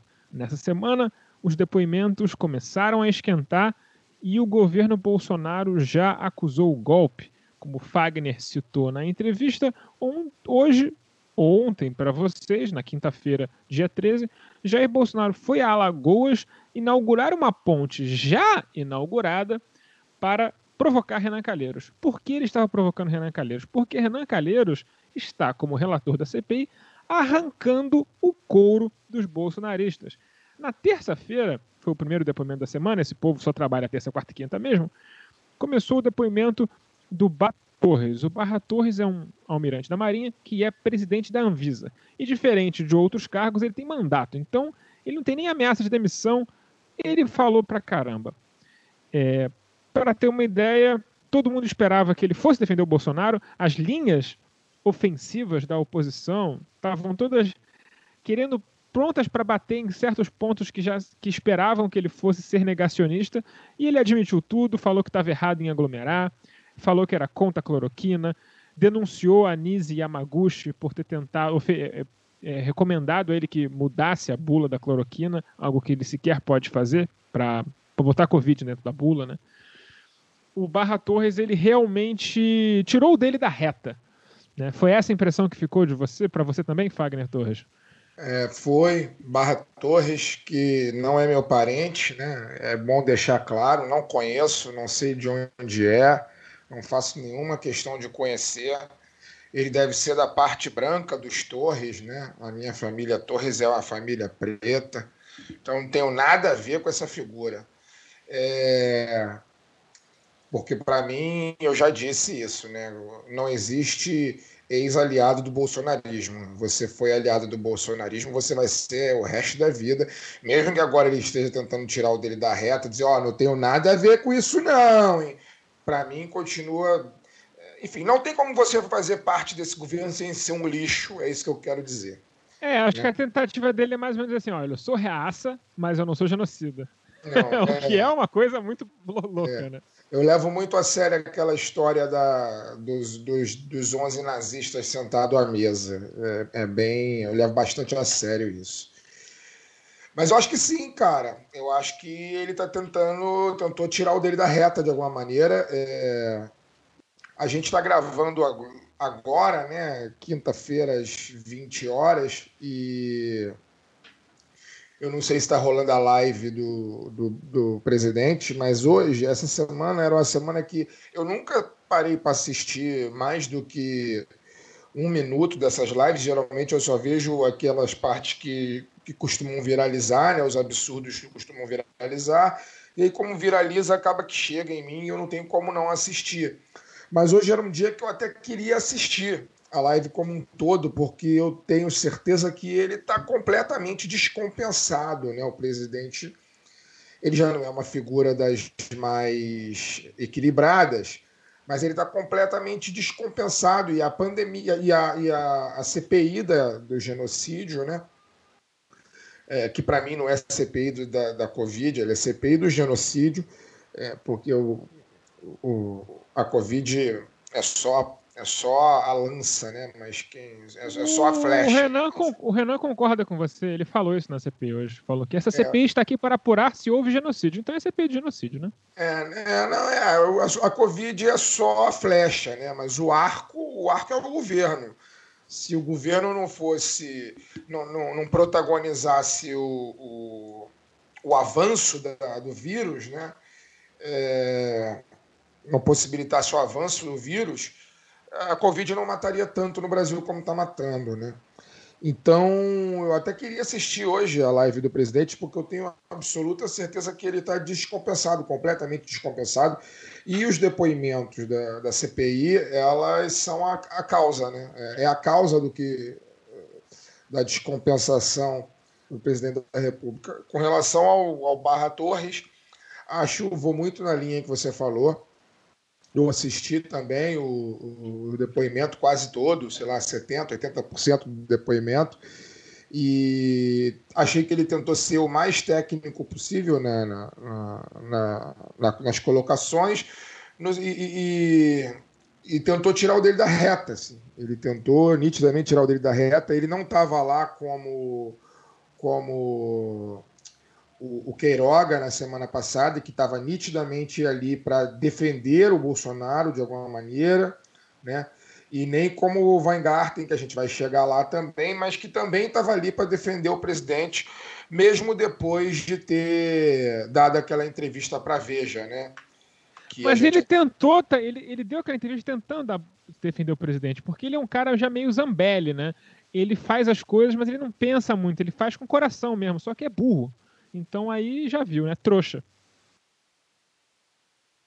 Sim, sim. Eu, eu quando vi aquela entrevista dele a, a Veja, inclusive, a minha, a minha impressão é que ela foi dada no sentido de preservar o presidente e colocar nas costas do Pazuello, né? E essa foi a impressão, pelo menos, que a entrevista deixou para mim. E eu acho que, enfim, não vou chegar, não vou entrar nele ainda, vou esperar a Luara dar a fala dela e você puxar o assunto para o Weingarten. Mas sobre o Barra Torres, eu acho que é o contrário. Eu acho que ele tentou tirar o dele da reta e falou: ó, é, tudo bem, eu estou na Anvisa, fui indicado pelo presidente, mas eu não sento na mesma mesa que ele, não, tá? Só que agora eu acho tarde, assim, né? Particular.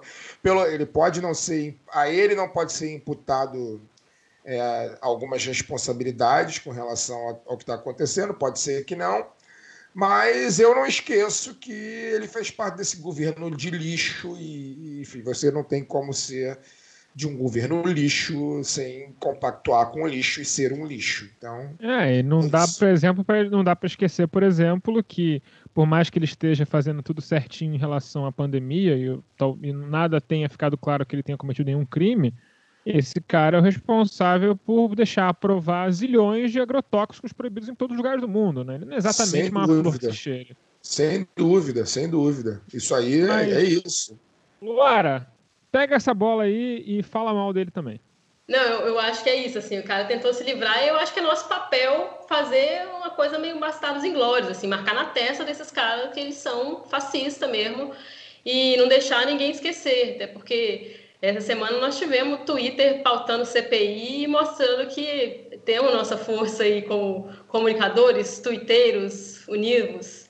Acho que é um, uma coisa importante fazer esse resgate, porque com a, a acumulação de absurdo né, nos últimos anos, a gente meio que fica até anestesiado, assim, não sabe muito para onde vai, e, e, o que, que, que, é mais importante, não sei nem se tem como colocar, né? Porque uma hora você fala que é uma coisa importante, aí vem outro e fala, não, isso é cortina de fumaça.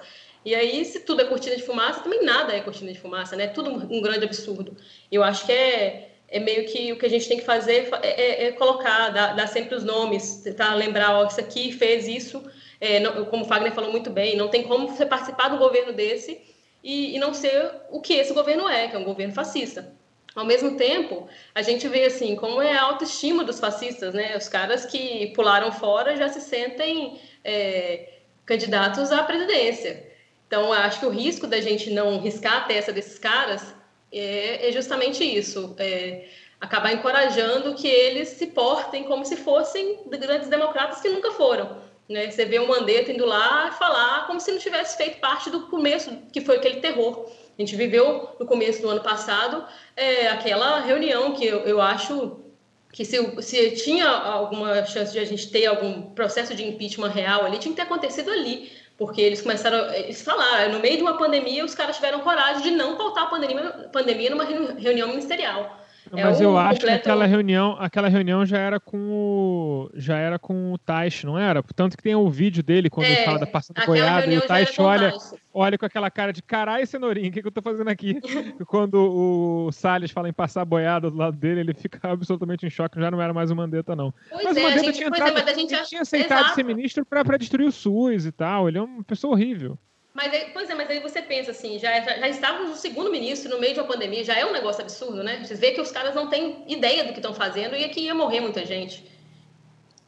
E ou é, melhor, né? iam matar muita aí, é, gente. Aí, na verdade, é uma coisa, eu tô, eu tô muito curioso, realmente curioso, porque eu não sei até que. Eu acho que, eu acho que essa CPI vai conseguir chegar mais ou menos numa uma verdade melhor, assim, vai, vai nos trazer mais elementos para saber até que ponto era deixa essa galera se infectar e foda-se, ou o cara realmente acreditava na cloroquina. Eu acho que isso é uma coisa que eu realmente tenho dúvida, o quanto ele realmente acredita nisso. Porque eu tenho a impressão que ele realmente acredita em boa parte de, do que ele está falando, porque tem um lugar de verdade ali. E falando em lugar de verdade, não tem como não falar do Weingarten, né? Que foi talvez o maior espetáculo dessa semana, no sentido de que era aquele. É o, o servo que você vê na estrada de noite e joga o farol na cara dele, ele fica te olhando e não sai do lugar, né?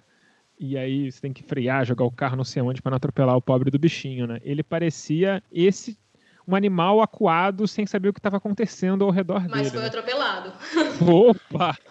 O tratorzinho do Renan não perdoou. Mas assim, o, o Weingarten, ele chegou com aquele discurso, chegou lá falando um monte de bolsolavismo lá dele, eu não entendi muito bem nem a, a lógica dele, que ele falou assim: eu sou um judeu praticante que frequenta o Templo de Salomão. Mas eu parei e pensei, mas o Templo de Salomão não é igreja evangélica? Fiquei muito confuso nessa hora. Ele falou que toma conselhos com Malafaia e tal. O rabino dele deve estar extremamente decepcionado. Mas enfim, de qualquer o forma. O religioso foi longe demais. É um secretismo muito estranho, né? Um secretismo muito estranho, porque boa parte da fé judaica se baseia no fato de que o Jesus não é o Messias, né? Mas enfim, segue o baile. É, confusismo. O, ele mostrou também que ele é o típico bolsonarista, né? Por quê? Se você quando você está naquele sistema fechado deles, um fazendo live com o outro, eles são macho pra cacete. Botou uma unhazinha de questionamento na vida deles, o cara se acua, fica um cara desesperado, ficou a voz dele ficou, ficou progressivamente mais aguda ao longo das horas. No final ele estava basicamente num falsete, porque de tão acuado que ele estava. E como ele entregou, Fagner? Conta pra gente aí o tanto de besteira e o tanto de mentira que ele falou na, no depoimento dele. Não, aqui eu, eu não vou nem falar o, o, tanto de besteira, o tanto de mentira, porque eu acho que o nosso ouvinte, de uma maneira geral, ele ele está ciente, ele deve ter acompanhado, se ele não acompanhou o depoimento, ele acompanhou a repercussão. Né? O Weingarten mentiu à torta e à direito. Né? Ele, ele falou que no tempo dele como secretário, né, é, da Secretaria de Comunicação, que o, a secretaria não fez propaganda de tratamento precoce, essas da cloroquina e essas baboseiras que, que, que o governo federal né, fez e faz né, a tempo todo. Né? É, ele mentiu descaradamente. Eu acho que o. Eu acho que assim, eu tô com o Alcísio na análise, que eu queria muito que ele fosse preso, óbvio. Eu tô com muito sangue nos olhos, assim, no sentido de que eu quero ver todo esse governo preso e, que, e sem demorar. Assim, eu quero ver. Eu já falo já há algum tempo que eu espero que a única forma do Brasil é, voltar minimamente a ser um país e, e voltar a ser minimamente uma democracia é, uma democracia bem mínima, bem mínima, porque o meu conceito de democracia ela é, um, é, é uma coisa que o Brasil nunca nem sonhou em atingir. Mas para ser uma democracia mínima, é, eu venho dizendo já alguns programas, há algum tempo, é, que a única forma é a cassação desse governo é, com a devida responsabilização, perda dos direitos políticos, prisão e expropriação de bens né, não só do presidente da República, como do presidente, seus filhos e todos os seus colaboradores mais próximos, dentre eles o, o Weingarten. Né? E, então eu estou com muito sangue no olho para ver essa galera presa. E eu queria, obviamente, que ele fosse preso ontem, porque ele deu todos os motivos do mundo para ser preso. Né? Mas eu acho que ele é um lambari perto dos tubarões que essa CPI se pre pretende pegar. Eu não tenho a menor dúvida que essa CPI não vai dar. É, essa CPI não vai ser uma CPI que vai dar em pizza. É, eu tenho certeza absoluta, eu, tenho, eu, eu, eu, tenho, eu não tenho medo de cravar que os culpados pelo genocídio brasileiro serão responsabilizados. Pode demorar um tempo, é, um, um tempo maior do que o que a gente imagina, mas vai acontecer. É, e acho que a CPI vai ser uma parte importante nisso. É, eu acho que o Vanguard tem um lambari, cara. E ele não foi preso porque Renan e Omar Aziz eles não querem gastar, gastar cartucho com um defunto pequeno. É, o espetáculo do, do, do, o espetáculo midiático da CPI ele vai se dar com os tubarões, ele vai se dar com, com Pazuello, ele vai se dar com Carlos Bolsonaro, que certamente vai ser convidado a, a depor, é, ele vai se dar com Ernesto Araújo, né, que é semana que vem já também. Então, eu acho que só por isso ele não foi preso. Eu acho que houve um, um certo jogo de cena ali entre a presidência e a relatoria da CPI a relatoria na figura do Renan é, desejando a prisão, né? E o Omar colocando panos quentes. Eu acho que foi, eu acho que isso foi meio que combinado, né? Até para para dar um susto no cagão, né? Que é um cagão, o Fábio Weingarten. O, o sujeito entrou na CPI já suando a testa, com a testa vermelha, via que estava nitidamente nervoso, preocupado de estar ali. Né? Deve, tá, deve ter se arrependido de ter aberto a boca para a Veja, né? porque foi só por isso que ele foi chamado para a CPI. É... Então, acho que é isso. Assim. Eu acho que o grande espetáculo a gente ainda está por vir. A gente vai ver cenas bastante lamentáveis por um ponto, mas talvez engraçadas por outro. mas cenas lamentáveis. É, cenas de entretenimento, quer, né? eu diria, cenas de entretenimento.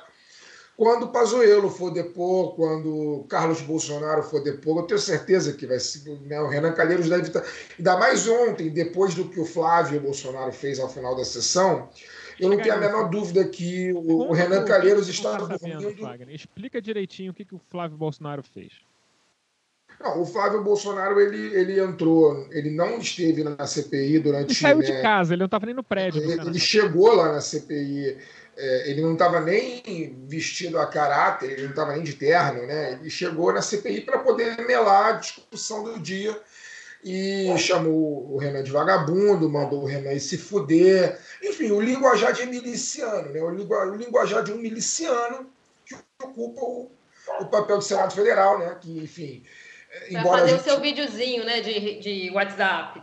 Eu acho que não foi, sim, não. Acho que aquilo ali foi aquilo ali água batendo na bunda mesmo, assim. Ele foi lá defender. Ele foi lá porque ele ficou com medo que fossem prender o Weingarten mesmo. É, eu acho que. Não, ele foi para tumultuar, mas ele, ele precisa criar, né? Precisa criar a própria narrativa. Não, eu acho, que a, eu acho que a parte do, do corte pro zap é, é uma coisa que ele pensou pós-facto. Aquilo não foi planejado, entendeu? Isso que eu quero dizer. Ele foi ali, tipo, como, como um bombeiro vai para apagar um incêndio, sabe? Ele não planejou aquela entrada triunfal dele. Sim, é porque faz parte só... da estética bolsonarista isso, né, gente? Não, mesmo que eles não, não pensem, eu acho até que não pensam, mas o pessoal... O, e o próprio, né, a forma como foi, você vê que o sujeito não é um senador, né? O sujeito é um miliciano, o linguajar de miliciano. Alguém que chega na comissão parlamentar de inquérito para poder mandar o relator da, da, da CPI e aí eu não quero fazer juízo de valor sobre o Renan, né? Todo mundo sabe que. Ele é um democrata, uma pessoa. Não é o tipo de político com quem eu né, compartilho ideais, né?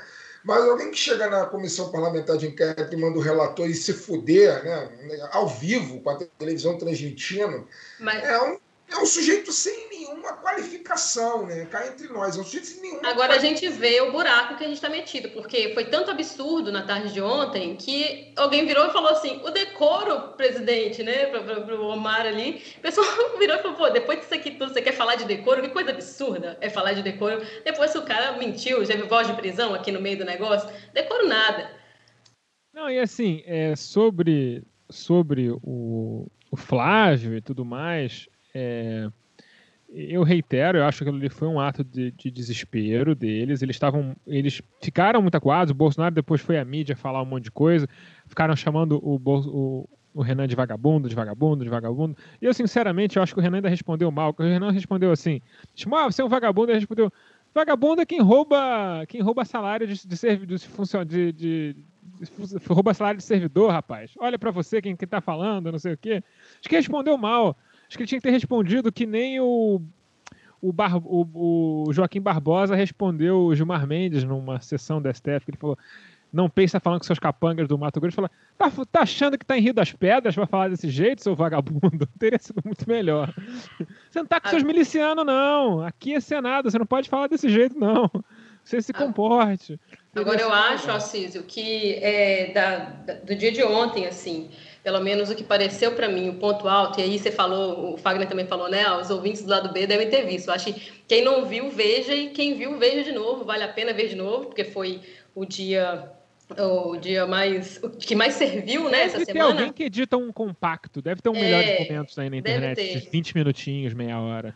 E eu, assim, teve aquela polêmica toda de se a campanha da cloroquina foi aprovada não foi aprovada, a campanha do aliás, do Brasil não pode parar, né? Foi aprovada não foi aprovada pelo Weingarten, mas eu acho que é, além de todas as mentiras, a mentira apontada pelo senador Contarato sobre aquela nota de, do, do governo, né, de, sobre a decisão do STF, em que ele diz: o senhor deturpou uma decisão do STF. Eu acho que ali foi onde ele realmente terminou, porque foi o mais consistente. Porque ele pode falar que, ah, não, não aprovei, aquilo ali foi um erro, um equívoco. Então, ele virou, ele virou e ficou naquele negócio de, ah, eu não me lembro, eu não estava me lembrando dessa campanha e tal. Agora, aquilo ali foi, é um fato, existiu uma nota.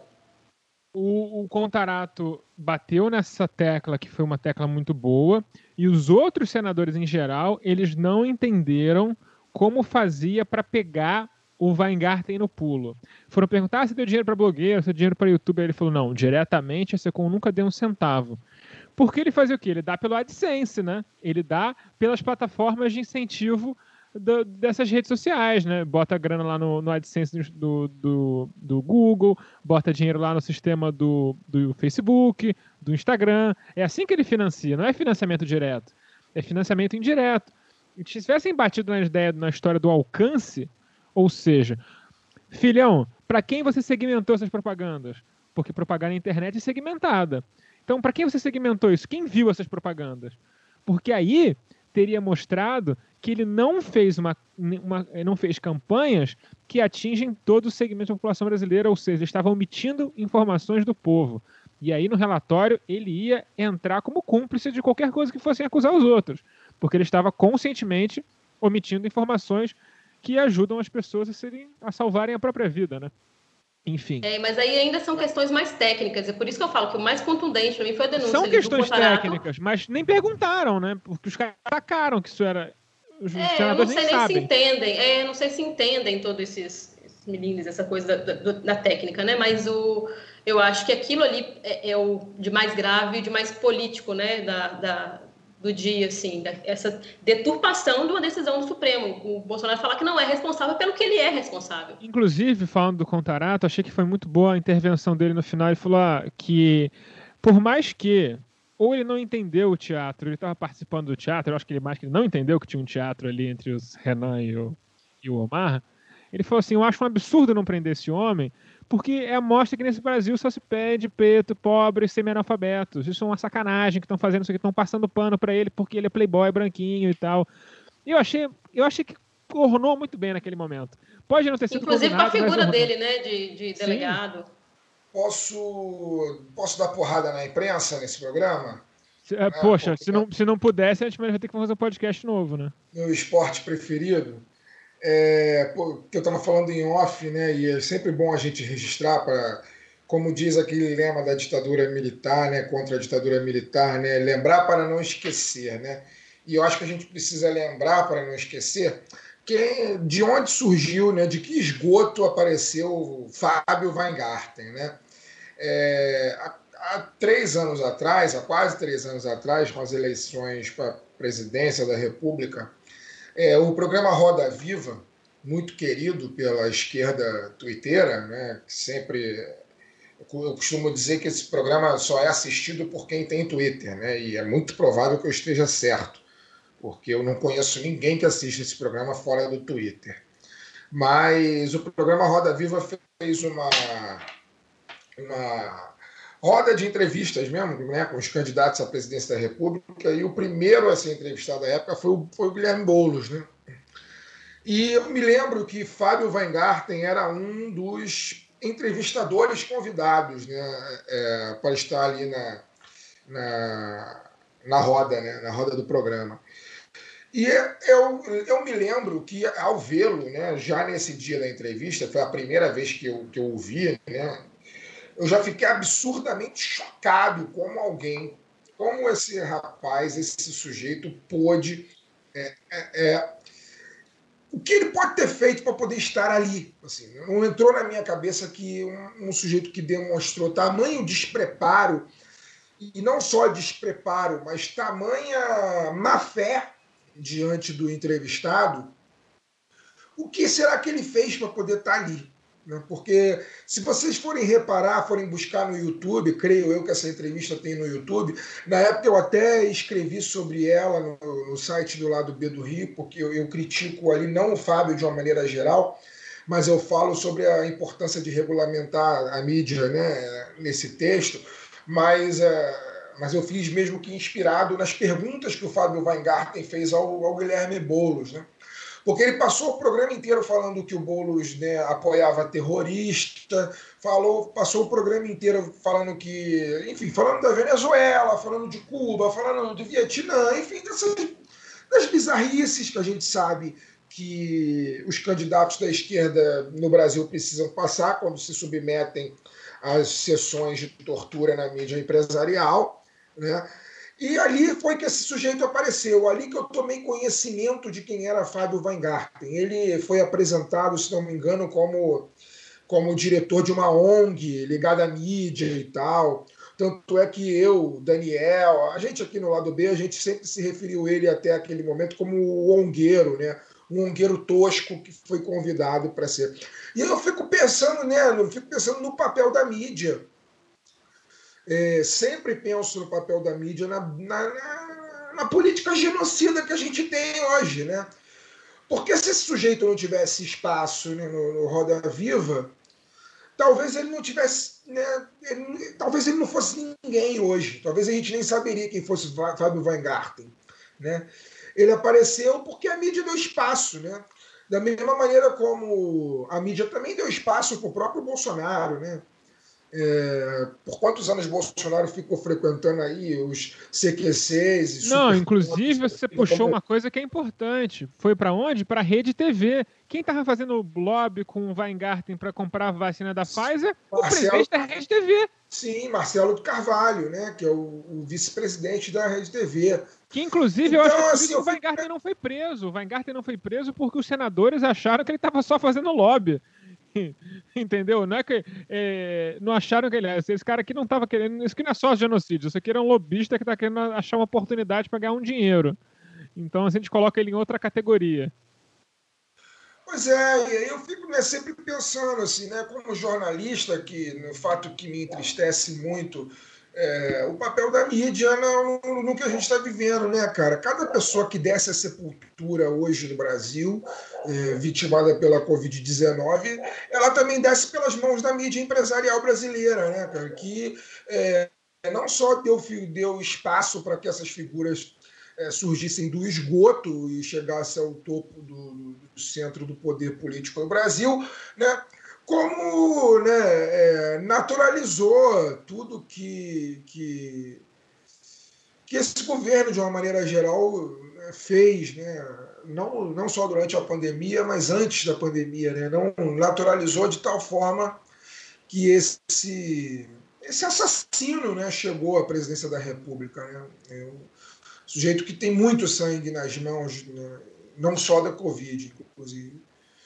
Mas, enfim, é isso.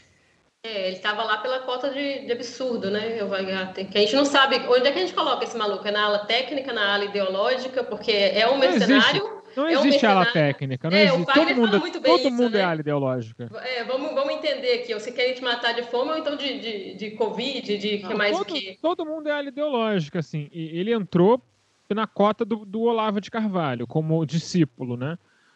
É, quem recomendou ele foi o Olavo de Carvalho, mas é aquilo, gente. É tudo um bando de bandidinho de merda graneiro que sabe que tá numa oportunidade única da vida, um monte de gente medíocre. Esse puto é formado em direito e não sabia que era um contrato de adesão. Que é um contrato, basicamente, sei lá, seu serviço de telefone, seu serviço de internet, tudo isso é contrato de adesão. Isso é, é a base do direito consumidor. Qualquer pessoa que tem que ser formada em direito tem que saber isso. Então, assim, o cara, óbvio, ele pode pode estar mentindo que não sabia e tal, mas ele fala, ele, ele, se, ele colocou isso como um ponto que ele depois se complicou no depoimento, que se ele usou aquilo como defesa, ele é mais burro ainda de não saber o que era, entendeu? É um cara muito primário e acho que de certa forma é isso. Gente muito primária assim, é, quando vê uma oportunidade, acha que, ó, se dei bem, vai para cima, vou fazer um lobby aqui, vou vender vacina, todo mundo quer vacina, não vai acontecer nada demais, e é botar um troquinho no bolso. Só que tudo deu errado, né? O, era, era o sonho, tudo deu errado. E aí ele ficou numa situação bem ruim, assim. Eu acho que esse é um cara que vai.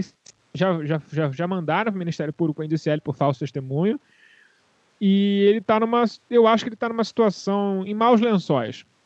Esse é um cara que no relatório final vai ter coisa sobrando para ele, não tenho dúvida.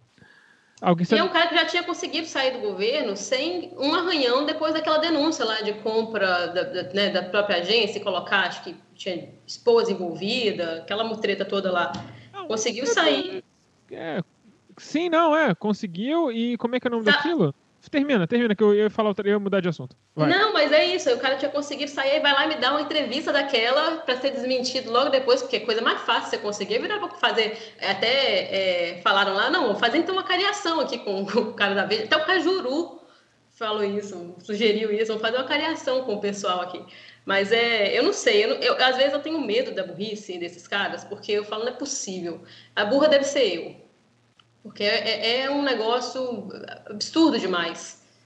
É, só para concluir esse assunto, a gente poder passar adiante, eu queria destacar que a, teve uma fala do Weingarten no começo, que ele pede desculpas, e aí parece que ele está pedindo desculpas para a mulher por ter. Falar, abandonei minha mulher e minhas três filhas em São Paulo para vir aqui é, servir o meu país e tal.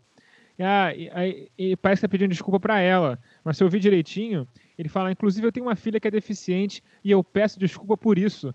Ele pediu desculpa por ter uma filha deficiente, bicho. O cara é muito sociopata. Mas, enfim, é, deixando isso para lá, porque a gente não pode fazer nada, pobre, pobres são os parentes dele. É, hoje, no dia 13, né? A, ontem, para vocês que estão ouvindo o lado B, o CEO da Pfizer na América Latina, que era o CEO da Pfizer no Brasil, ele foi promovido durante a pandemia. O Carlos. Ih, rapaz, vou ter que editar isso porque eu, minha letra aqui, Murilo.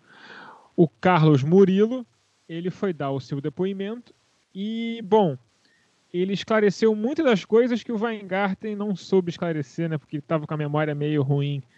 Hoje não foi tão interessante do ponto de vista de espetáculo, mas é, quem acompanhou viu que o Brasil recusou 70 milhões de doses 14 a 18 das quais já teriam sido entregues a essa altura do campeonato, e os governistas não tinham nada para falar. Foi tão ridícula a tese dos governistas que a tese deles era que a Pfizer, de uma certa forma, estava enganando o governo, que não tinha nada, que o Brasil não tinha segurança jurídica, como se o presidente não tivesse o poder para editar, sei lá, uma medida provisória. Né? Então, assim, a situação ficou, foi muito ridícula. O, foram completamente tratorados pela, pela, pelo relator e pelos, pelos senadores. Os caras estão jogando porrinha com, com vacina, é isso. Então fica blefando lá e acho que é, as coisas se fazem assim, porque estão acostumados a blefar, né? É, não, é muito louco, assim. Eu achei que eu achei que os governistas estavam com eles estavam com um roteirinho mesmo e eles não conseguiam, tipo, já quando chegou na vez deles a, a história já tinha caído, eles ficaram insistindo. E aí o Heinz, ele foi o que trocou, né?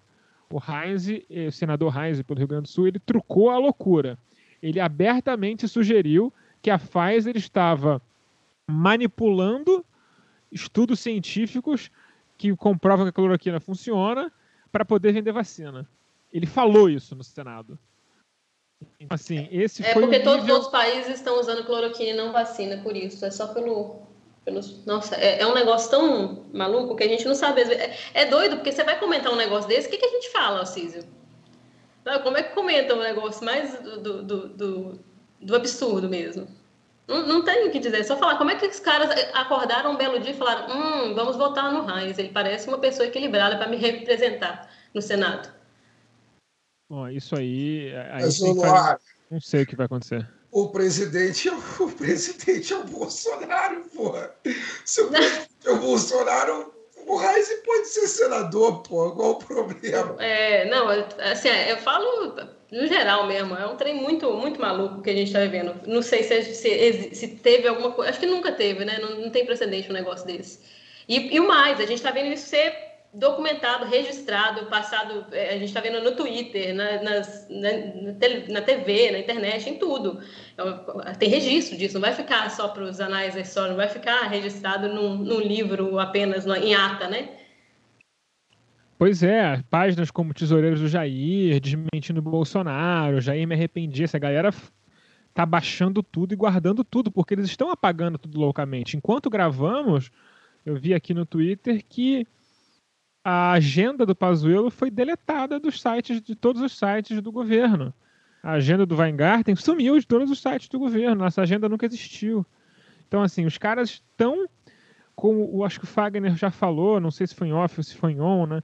Que as Leda Nagre da vida, toda essa galera que ficou defendendo cloroquina tá apagando vídeo feito louco na internet, tudo, está tentando apagar todos os rastros, porque eles sabem o que eles estavam fazendo, eles sabiam o que eles estavam fazendo, e eles sabem que a CPI vai conseguir provar, e não vai sobrar pedra sobre pedra para essa gente. Todo mundo vai seu nominho lá. Pode não ser preso, pode não acontecer nada, mas seu nominho vai estar tá lá. Ajudou o genocídio brasileiro. Se vai ser preso ou não, eu não sei, porque, por exemplo, o Alexandre Garcia é velho. Prender velho no Brasil é, acontece pouco, né? Então vamos ver. Eu torço por aqui sim, mas eu tenho poucas esperanças na justiça. Mas é porque até agora eles tinham apostado nessa coisa, né, que eu falei, do, do absurdo, assim, do, da manipulação, inclusive psicológica, falar, pô, tem, essa campanha foi veiculada sim, foi aprovada. Não, não foi não, é apagado, simplesmente deixou de existir uma campanha como o Brasil não pode parar. É, então eles até hoje tinham apostado nisso, desde a época da eleição também. O Bolsonaro aposta muito nisso. Ele fala que não falou que era uma gripezinha e tem diversos vídeos falando que ele falou, mostrando que ele falou. E, e agora não tem essa, né? É um monte de gente que viu, não, eu, o próprio Jair me arrependi que foi postou a, a, o trecho usado pelo senador Rogério Carvalho, é, mostra que a gente, inclusive, tem esse dever de fazer isso, né? Esse papel nesse momento tão importante de mostrar que nós estamos atentos, a gente não está dormindo. Ligar os nomes, colocar esse pessoal, marcar na testa mesmo quem que eles são, de que lado eles estiveram e a responsabilidade que eles têm nesse genocídio. Eles falaram que o, o Renan tem, ele tem batido nessa tecla, não foi só ontem ou anteontem. É, eles todo dia falam, a CPI aqui é para provar se houve genocídio ou não. É, Sim, é. inclusive cabe, cabe, é, é cabe uma nota para quem não acompanhou. O Renan trocou o nome dele pelo número de mortos todo dia. E agora, toda vez que alguém acusa ele de ser parcial, ele bate o, o, a mão na plaquinha com o número de mortos. O que é um toque. É um toque maquiavélico, assim, do ponto de vista de genial, assim, porque a galera vai falar o quê? Fica quieto. E aí eu Não, e você vai ser parcial do quê? É parcial de, ou, ou, de gente que é responsável por matar os outros? Entendeu? Não vai ser parcial, vai ser contra os caras desse? Precisamente. É tipo, foi, é tipo todos contra a pedofilia, né? Quem é que é a favor? Sim, foi o que ele disse. Ele falou uma coisa, acusaram ele de parcialidade. Ele falou: é, sou, sou parcial em nome das 425 mil pessoas que morreram. Começou a bater na plaquinha. Aí que todo mundo calou a boca. Tem mais Bom, alguma? Vai falar de hoje, Alcísio? É, então, assim, tem mais duas coisas que eu quero salientar que são importantes que estão acontecendo, porque não é só o Senado que está pegando fogo, a Câmara dos Deputados também está pegando fogo. E aí, em, um, uma situação um tanto quanto escabrosa, né? Arthur Lira, bom, tem um preâmbulo que é importante ser feito aqui. Existe uma denúncia que ainda vai aumentar de tamanho, de forma, mas ao que parece, o que, que o Bolsonaro está fazendo? Ele está usando uma rúbrica oculta do governo para comprar votos no, na Câmara dos Deputados. Acharam já 3 bilhões em tratorzinho para essa galera votar. Tem score de aprovação dos, dos caras, como se fosse coisa do Serasa, assim, sabe? O score de crédito. Então, é, quanto mais bolsonarista você é, mais dinheiro você ganha. E, obviamente, entre eles estão aí. Todo mundo está defendendo no Senado, está nesse, nesse esquema. É, o Arthur Lira está nesse esquema, um monte de gente está nesse esquema. Então, assim, em luz a isso, eu quero que vocês percebam que o Arthur Lira, presidente da Câmara, está tentando empurrar a mudança do regimento interno da Câmara para evitar que a oposição possa fazer qualquer coisa. Se tiver maioria, passa e acabou, não tem debate. Para ele poder tentar é, passar um monte de legislação escrota enquanto não tem ninguém olhando. Isso é um ponto importante. E tem outro ponto importante que eu quero passar para debate de vocês. É a PEC 135, de autoria da presidente da CCJ, Bia Kisses, que tenta implementar um voto impresso. Se você lê o texto do, do, do que ela quer colocar na lei e tal, você vê que a ideia é ter um novo tipo de urna. Né? Eu, vou, eu vou ler aqui para vocês acompanharem. É o parágrafo 12, parágrafo 12, que eles estão tentando colocar na Constituição. Esqueci o artigo aqui. No processo de votação e apuração das eleições, plebiscitos e referendos, independentemente do meio empregado para o registro de voto, é obrigatória a expedição de célula física conferível pelo eleitor a ser depositada de forma automática e sem contato manual em urnas indevassáveis para fins de auditoria. Então, qual é a ideia? A ideia é que você pode votar na urna eletrônica, não importa, mas essa urna vai, vai emitir uma contrafé de papel vai imprimir uma contrafé de papel que você confere e fala, é, votei nessas pessoas, dá um ok e ela cai numa urna. Eu não vou nem comentar a quantidade de momentos onde isso pode ser fraudado para ter um cara olhando e ver se você votou certinho. Nem vou falar sobre isso. Só vou falar que isso envolve ter uma impressora em cada urna, isso envolve ter um sistema de depósito, isso envolve mais uma urna, isso envolve criar para o TSE uma série de problemas que ele provavelmente não terá tempo hábil para fazer para 2022. Então o que, que eles querem criar? Eles não querem voto impresso, eles querem impedir que tenham eleições no Brasil em 2022. Isso é um começo de um plano para melar as eleições. Então, vou falar para quem tem experiência em eleições, até como candidata. Luara, você acha que a gente tem que parar de tomar 2022 como uma certeza? Não, de forma alguma. Eu realmente sempre acreditei que a democracia ela é uma luta cotidiana. A defesa da democracia é todo dia. Mas eu, assim, começou com o Bia já começou errado, né? E me parece sempre aquela discussão, é, igual quando você vai falar sobre o VAR, ah, mas é muito injusto colocar ali mais um, um milímetro, mas sempre vai ficar um milímetro, né? A regra é a regra. Então, ou você acaba com, com a regra geral, ou, ou então você aceita que existe uma regulamentação. E aí eu me pergunto qual vai ser a contraprova da contraprova, né? Porque se bater lá que na urna tem tantos votos para tal candidato e depois na, na cédula é tanto porque fraudaram, fraudaram um, fraudaram outro, qual que vai ser o critério para poder resolver esse impasse? Né? É, é, complicado, assim, a gente sabe, a gente sabe que os caras não estão fazendo, não dão ponto sem nó, eu acho que é isso mesmo. Então não dá para poder bobear. É, o trator do, do, do Lira está passando, tratorzinho de 3 bilhões, não é isso? E a gente é, é, todo dia, é ficar de olho, porque mesmo com a CPI rolando, eles esperam isso, né? a gente vê que os caras não passaram também a, a, a coisa das licenças ambientais, é, passando boiada, né? Então é uma é uma, uma luta, uma preocupação diária, porque tudo isso, mesmo que a gente coloque a democracia como uma coisa muito abstrata, é, na verdade se configura nisso aí. Os caras eles querem fazer crer que democracia é uma ditadura da maioria, quando na verdade o que a gente é, percebe, o que a gente luta para ser, né, é a coexistência de, de inclusive das divergências, que eu acho que é daí que nasce todo, todo o progresso. Enfim, é essa a luta que a gente vai ter que travar, não só até 2022, mas depois de, de 2022 e para o resto da vida. É uma luta ingrata, mas é urgente e necessária. É, de minha parte, eu não tenho muita coisa a dizer, não. Eu acho que, acho que Luara disse tudo e acho que Alciso disse tudo. Estão tentando criar um, um caldo cultural aí para melar as eleições, porque sabem que vão perder. Assim. É, sabem que vão perder. Mas é, não quero né, se parecer otimista demais, porque não sou otimista, mas olha, eu acho que um dos resultados dessa CPI pode ser, inclusive, a inviabilidade da candidatura do atual governo. É, eu acho que assim, eu acho que o governo chegou num ponto de não retorno. É, o Brasil chegou num ponto de não retorno, no sentido de que, infelizmente, não dá tempo no processo de impeachment, né?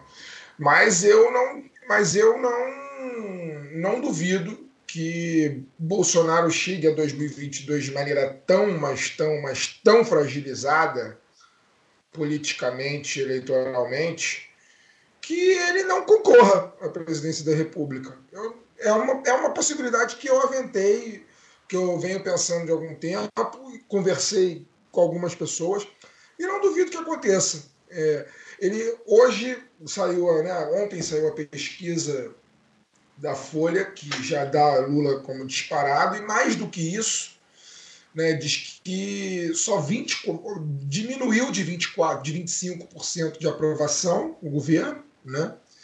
E hoje já 54% do eleitorado já não votaria nele em hipótese alguma. Né? Isso, assim, do ponto de vista eleitoral, é, é muito ralo. Né? Quando é 40%, já é ralo total para o candidato se 40% declaram que ele não vai que, que não votam nele em hipótese alguma, já é, a chance dele não se eleger é imensa. E hoje 54% já dizem que não votam em Bolsonaro e sob hipótese nenhuma. Né? E 24% só aprovam. Eu acho que esses 24 eles vão diminuir, assim, até o final do ano, esse cara vai chegar muito fragilizado, muito fragilizado. Ainda vai morrer muita gente no Brasil de Covid o Brasil está absolutamente destruído economicamente. Quem, quem circula nas grandes cidades, né, eventualmente, é, é, como é o meu caso, eu estou fazendo quarentena sério, mas eventualmente tenho que sair por algum motivo ou outro, algum compromisso ou outro. E, e ver, o Rio de Janeiro, por exemplo, está absolutamente destruído. O Rio de Janeiro está destruído sobre todos os, sobre todos os aspectos. De pobreza, de, de, de miséria, abandono e, e né, de, de, de, de, comércio fechado. O, o, país está em frangalhos, gente. O país está absolutamente em frangalhos. E essa situação só vai piorar. Essa, essa situação só vai piorar até o ano que vem. É, a, a única chance de melhora do Brasil é a partir né, de 2023, dependendo do resultado das eleições. Então Bolsonaro chega muito, vai chegar muito fragilizado a 2022, muito fragilizado. E com isso eu não descarto que ele não tenha possibilidade eleitoral, assim, que ele ele chegue à conclusão de que não dá para ele se candidatar à presidência. É, e aí é uma outra questão, né? O que, que, ele vai fazer da vida, porque também ele não pode ficar sem mandato. Porque isso, esse, esse sujeito, em algum momento, ele vai ser preso. Eu não tenho a menor dúvida que em algum momento ele vai ser preso. É, eu só não sei se a gente vai estar aqui para ver, eu espero que sim. Né? Porque eu não sei o tempo que pode demorar, mas eu espero que sim. É... Então, o que ele quer é isso. O que ele quer é melar o processo eleitoral. Mas ele não vai ter apoio suficiente para isso, assim, nem popular e, e, nem das, das próprias instituições. Assim. Esse governo, do ponto de vista prático, esse governo acabou, cara. É, é, o que resta ao governo é fazer as bravatas e as, os discursos que nos deixam emputecidos dia após dia. Mas é o que dá, é o que eles, é o que, é o que restou para eles fazerem. Eles não têm mais nenhuma capacidade de governabilidade. O governo está todo na mão do Congresso, né? As decisões estão todas na mão do Congresso. Óbvio que as decisões, algumas decisões confluem, né? O Congresso algumas pautas do, do Congresso são iguais às do bolsonarismo e algumas pautas do bolsonarismo são iguais às pautas do Congresso, as pautas liberais e de uma maneira e tal. Né? Mas o plano de governo full mesmo que Bolsonaro gostaria de implementar, que é a destruição é, absoluta através da ação do governo, ele não vai conseguir colocar a cabo mais. Acabou. Assim. O que está sendo destruído é pela inação do Estado não pela ação direta do governo. Essa é a minha leitura. Então, acho que assim, isso não vai passar, é, isso não tem a menor possibilidade de ir a. A gente vai ter eleição em 2022. É, eu só não sei se ele vai participar dessa eleição, mas que a gente vai ter, eu acho que a gente vai ter sim. Então, Fagner, você falou um ponto que eu fiquei interessado. Eu acho que cabe aqui a gente botar na mesa, porque é um pouco. É uma teoria interessante. Vamos, vamos lá. Ele pode começar a olhar para as pesquisas agora e começar a pensar que não tem chance de, de ganhar, mas que ele vai para o segundo turno e aí no segundo turno talvez ele tente arrumar alguma confusão para conseguir ganhar, tipo ganhar no, numa espécie de misto de tapetão com ameaça de general de novo, esse, esse negócio jogando, jogando sujo, ganhar jogando sujo. Mas tem uma coisa, se ele continuar derretendo, ele corre um risco real de não ter chance de segundo turno, de chegar desidratado demais.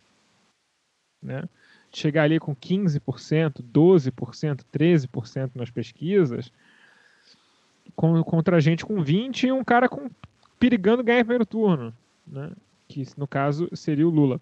Então, assim, nesse cenário, não dá para fazer nada. Não dá para melar uma eleição que você fica em terceiro, bicho. Você tem que provar. Qual é a sua teoria? Que tem duas pessoas fraudando a eleição? Não tem como. Né? E aí fica a curiosidade: o que ele faria nesse caso?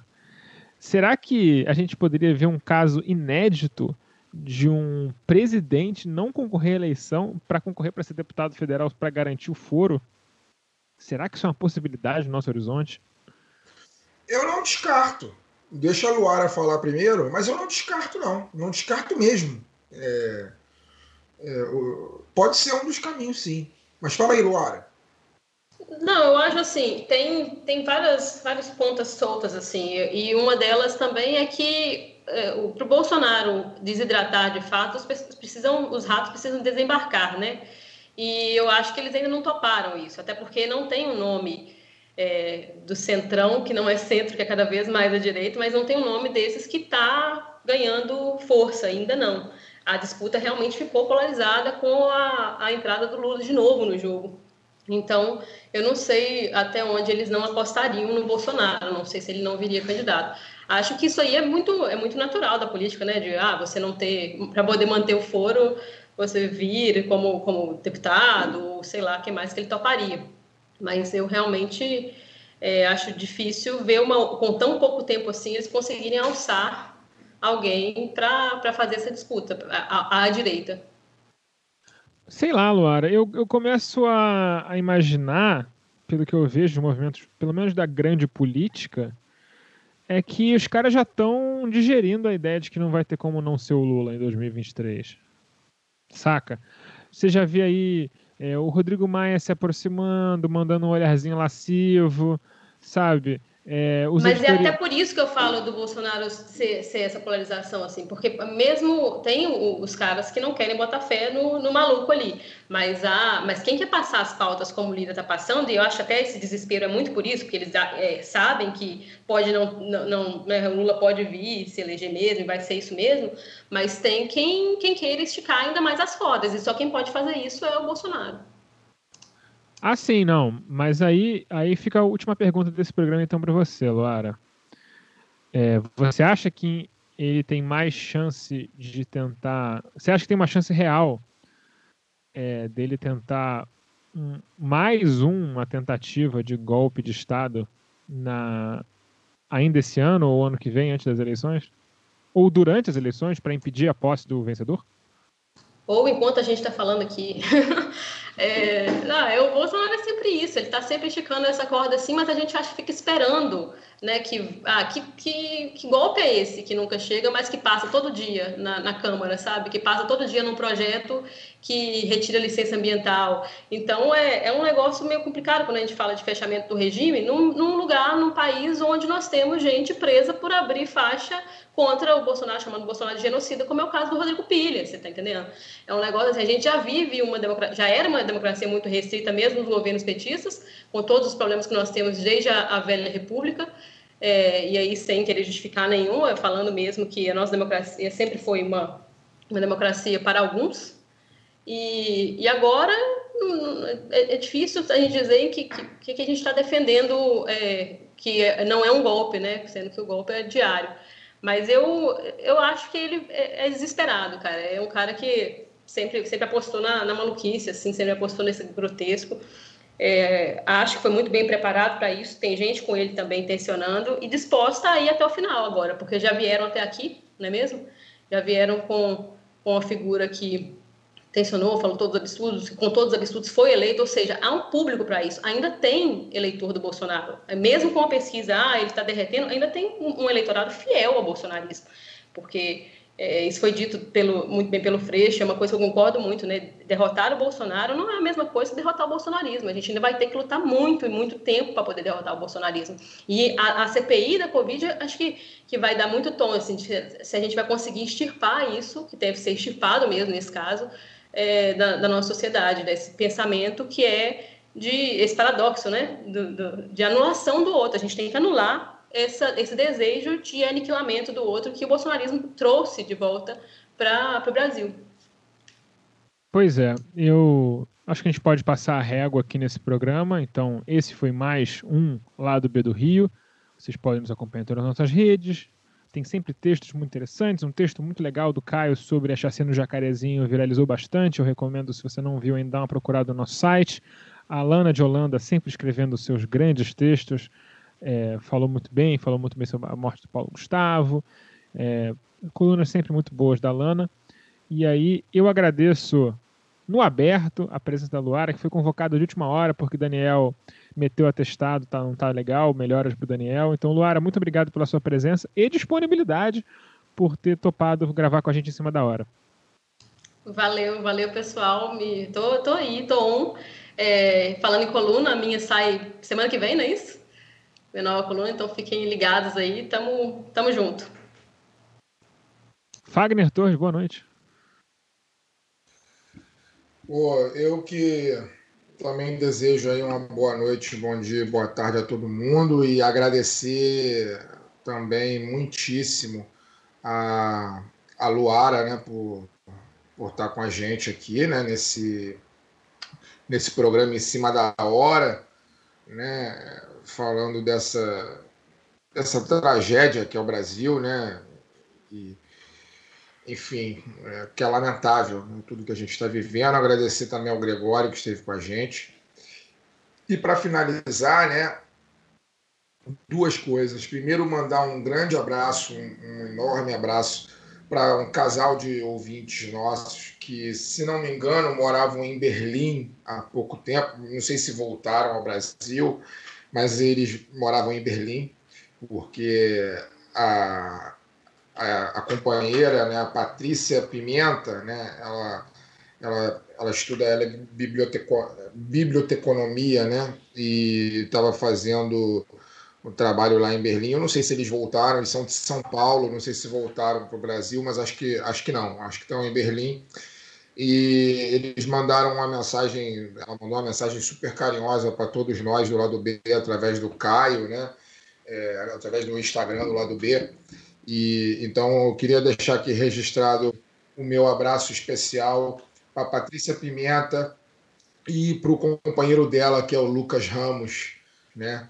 É, dois companheiros que nos ouvem há muito tempo e interagem com a gente. Já algumas vezes já falaram que o lado B faz companhia aí a eles no café da manhã deles fim de semana. E, e se estão em Berlim, aparentemente estão bem melhor do que nós aqui, né? Mas, enfim, são as conjunturas da vida, acontece.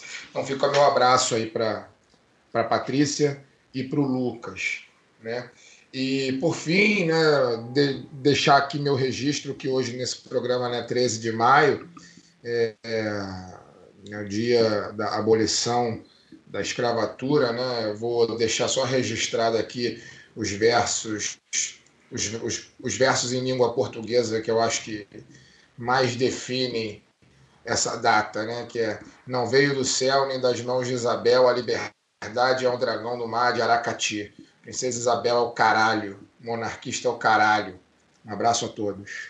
Vamos encerrar esse programa então com uma mensagem aos nossos padrinhos. Queridos padrinhos que ganharam sorteios, Felipe Boquete, Lucas Henrique Duarte e Vinícius Nogueira Franco, pelo amor de Deus, respondam o e-mail do Caio. Senão vocês vão ficar sem um brinde de vocês, a gente vai ter que sortear eles de novo. Porque nossa paciência tem limite. E a gente está estressado com esse negócio de pandemia esse negócio de ficar preso, de não poder fazer as coisas, a gente tá com menos paciência que o normal. Então, reclame seu presidente, seus presentes são legais, nossos brindes são bacanas, não esnobe os nossos brindes. É, e se você não está entendendo nada do que estamos falando, é porque você não é padrinho lá do B do Rio, mas você pode se tornar em www.padrim.com.br barra lá do B do Rio.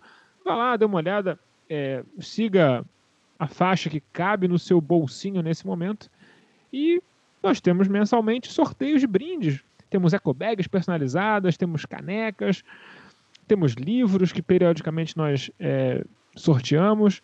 É legal, ganha um monte de brinde, ainda ganha entrar no nosso Telegram para aguentar a gente ainda mais debatendo assuntos ao vivaço. É bacana, é da hora, é legal. Considere se tornar apoiador você também. Mas mesmo se não se tornar, o podcast vai continuar aqui, vai continuar de graça, vai continuar maravilhoso. E até semana que vem com mais lá do B do Rio.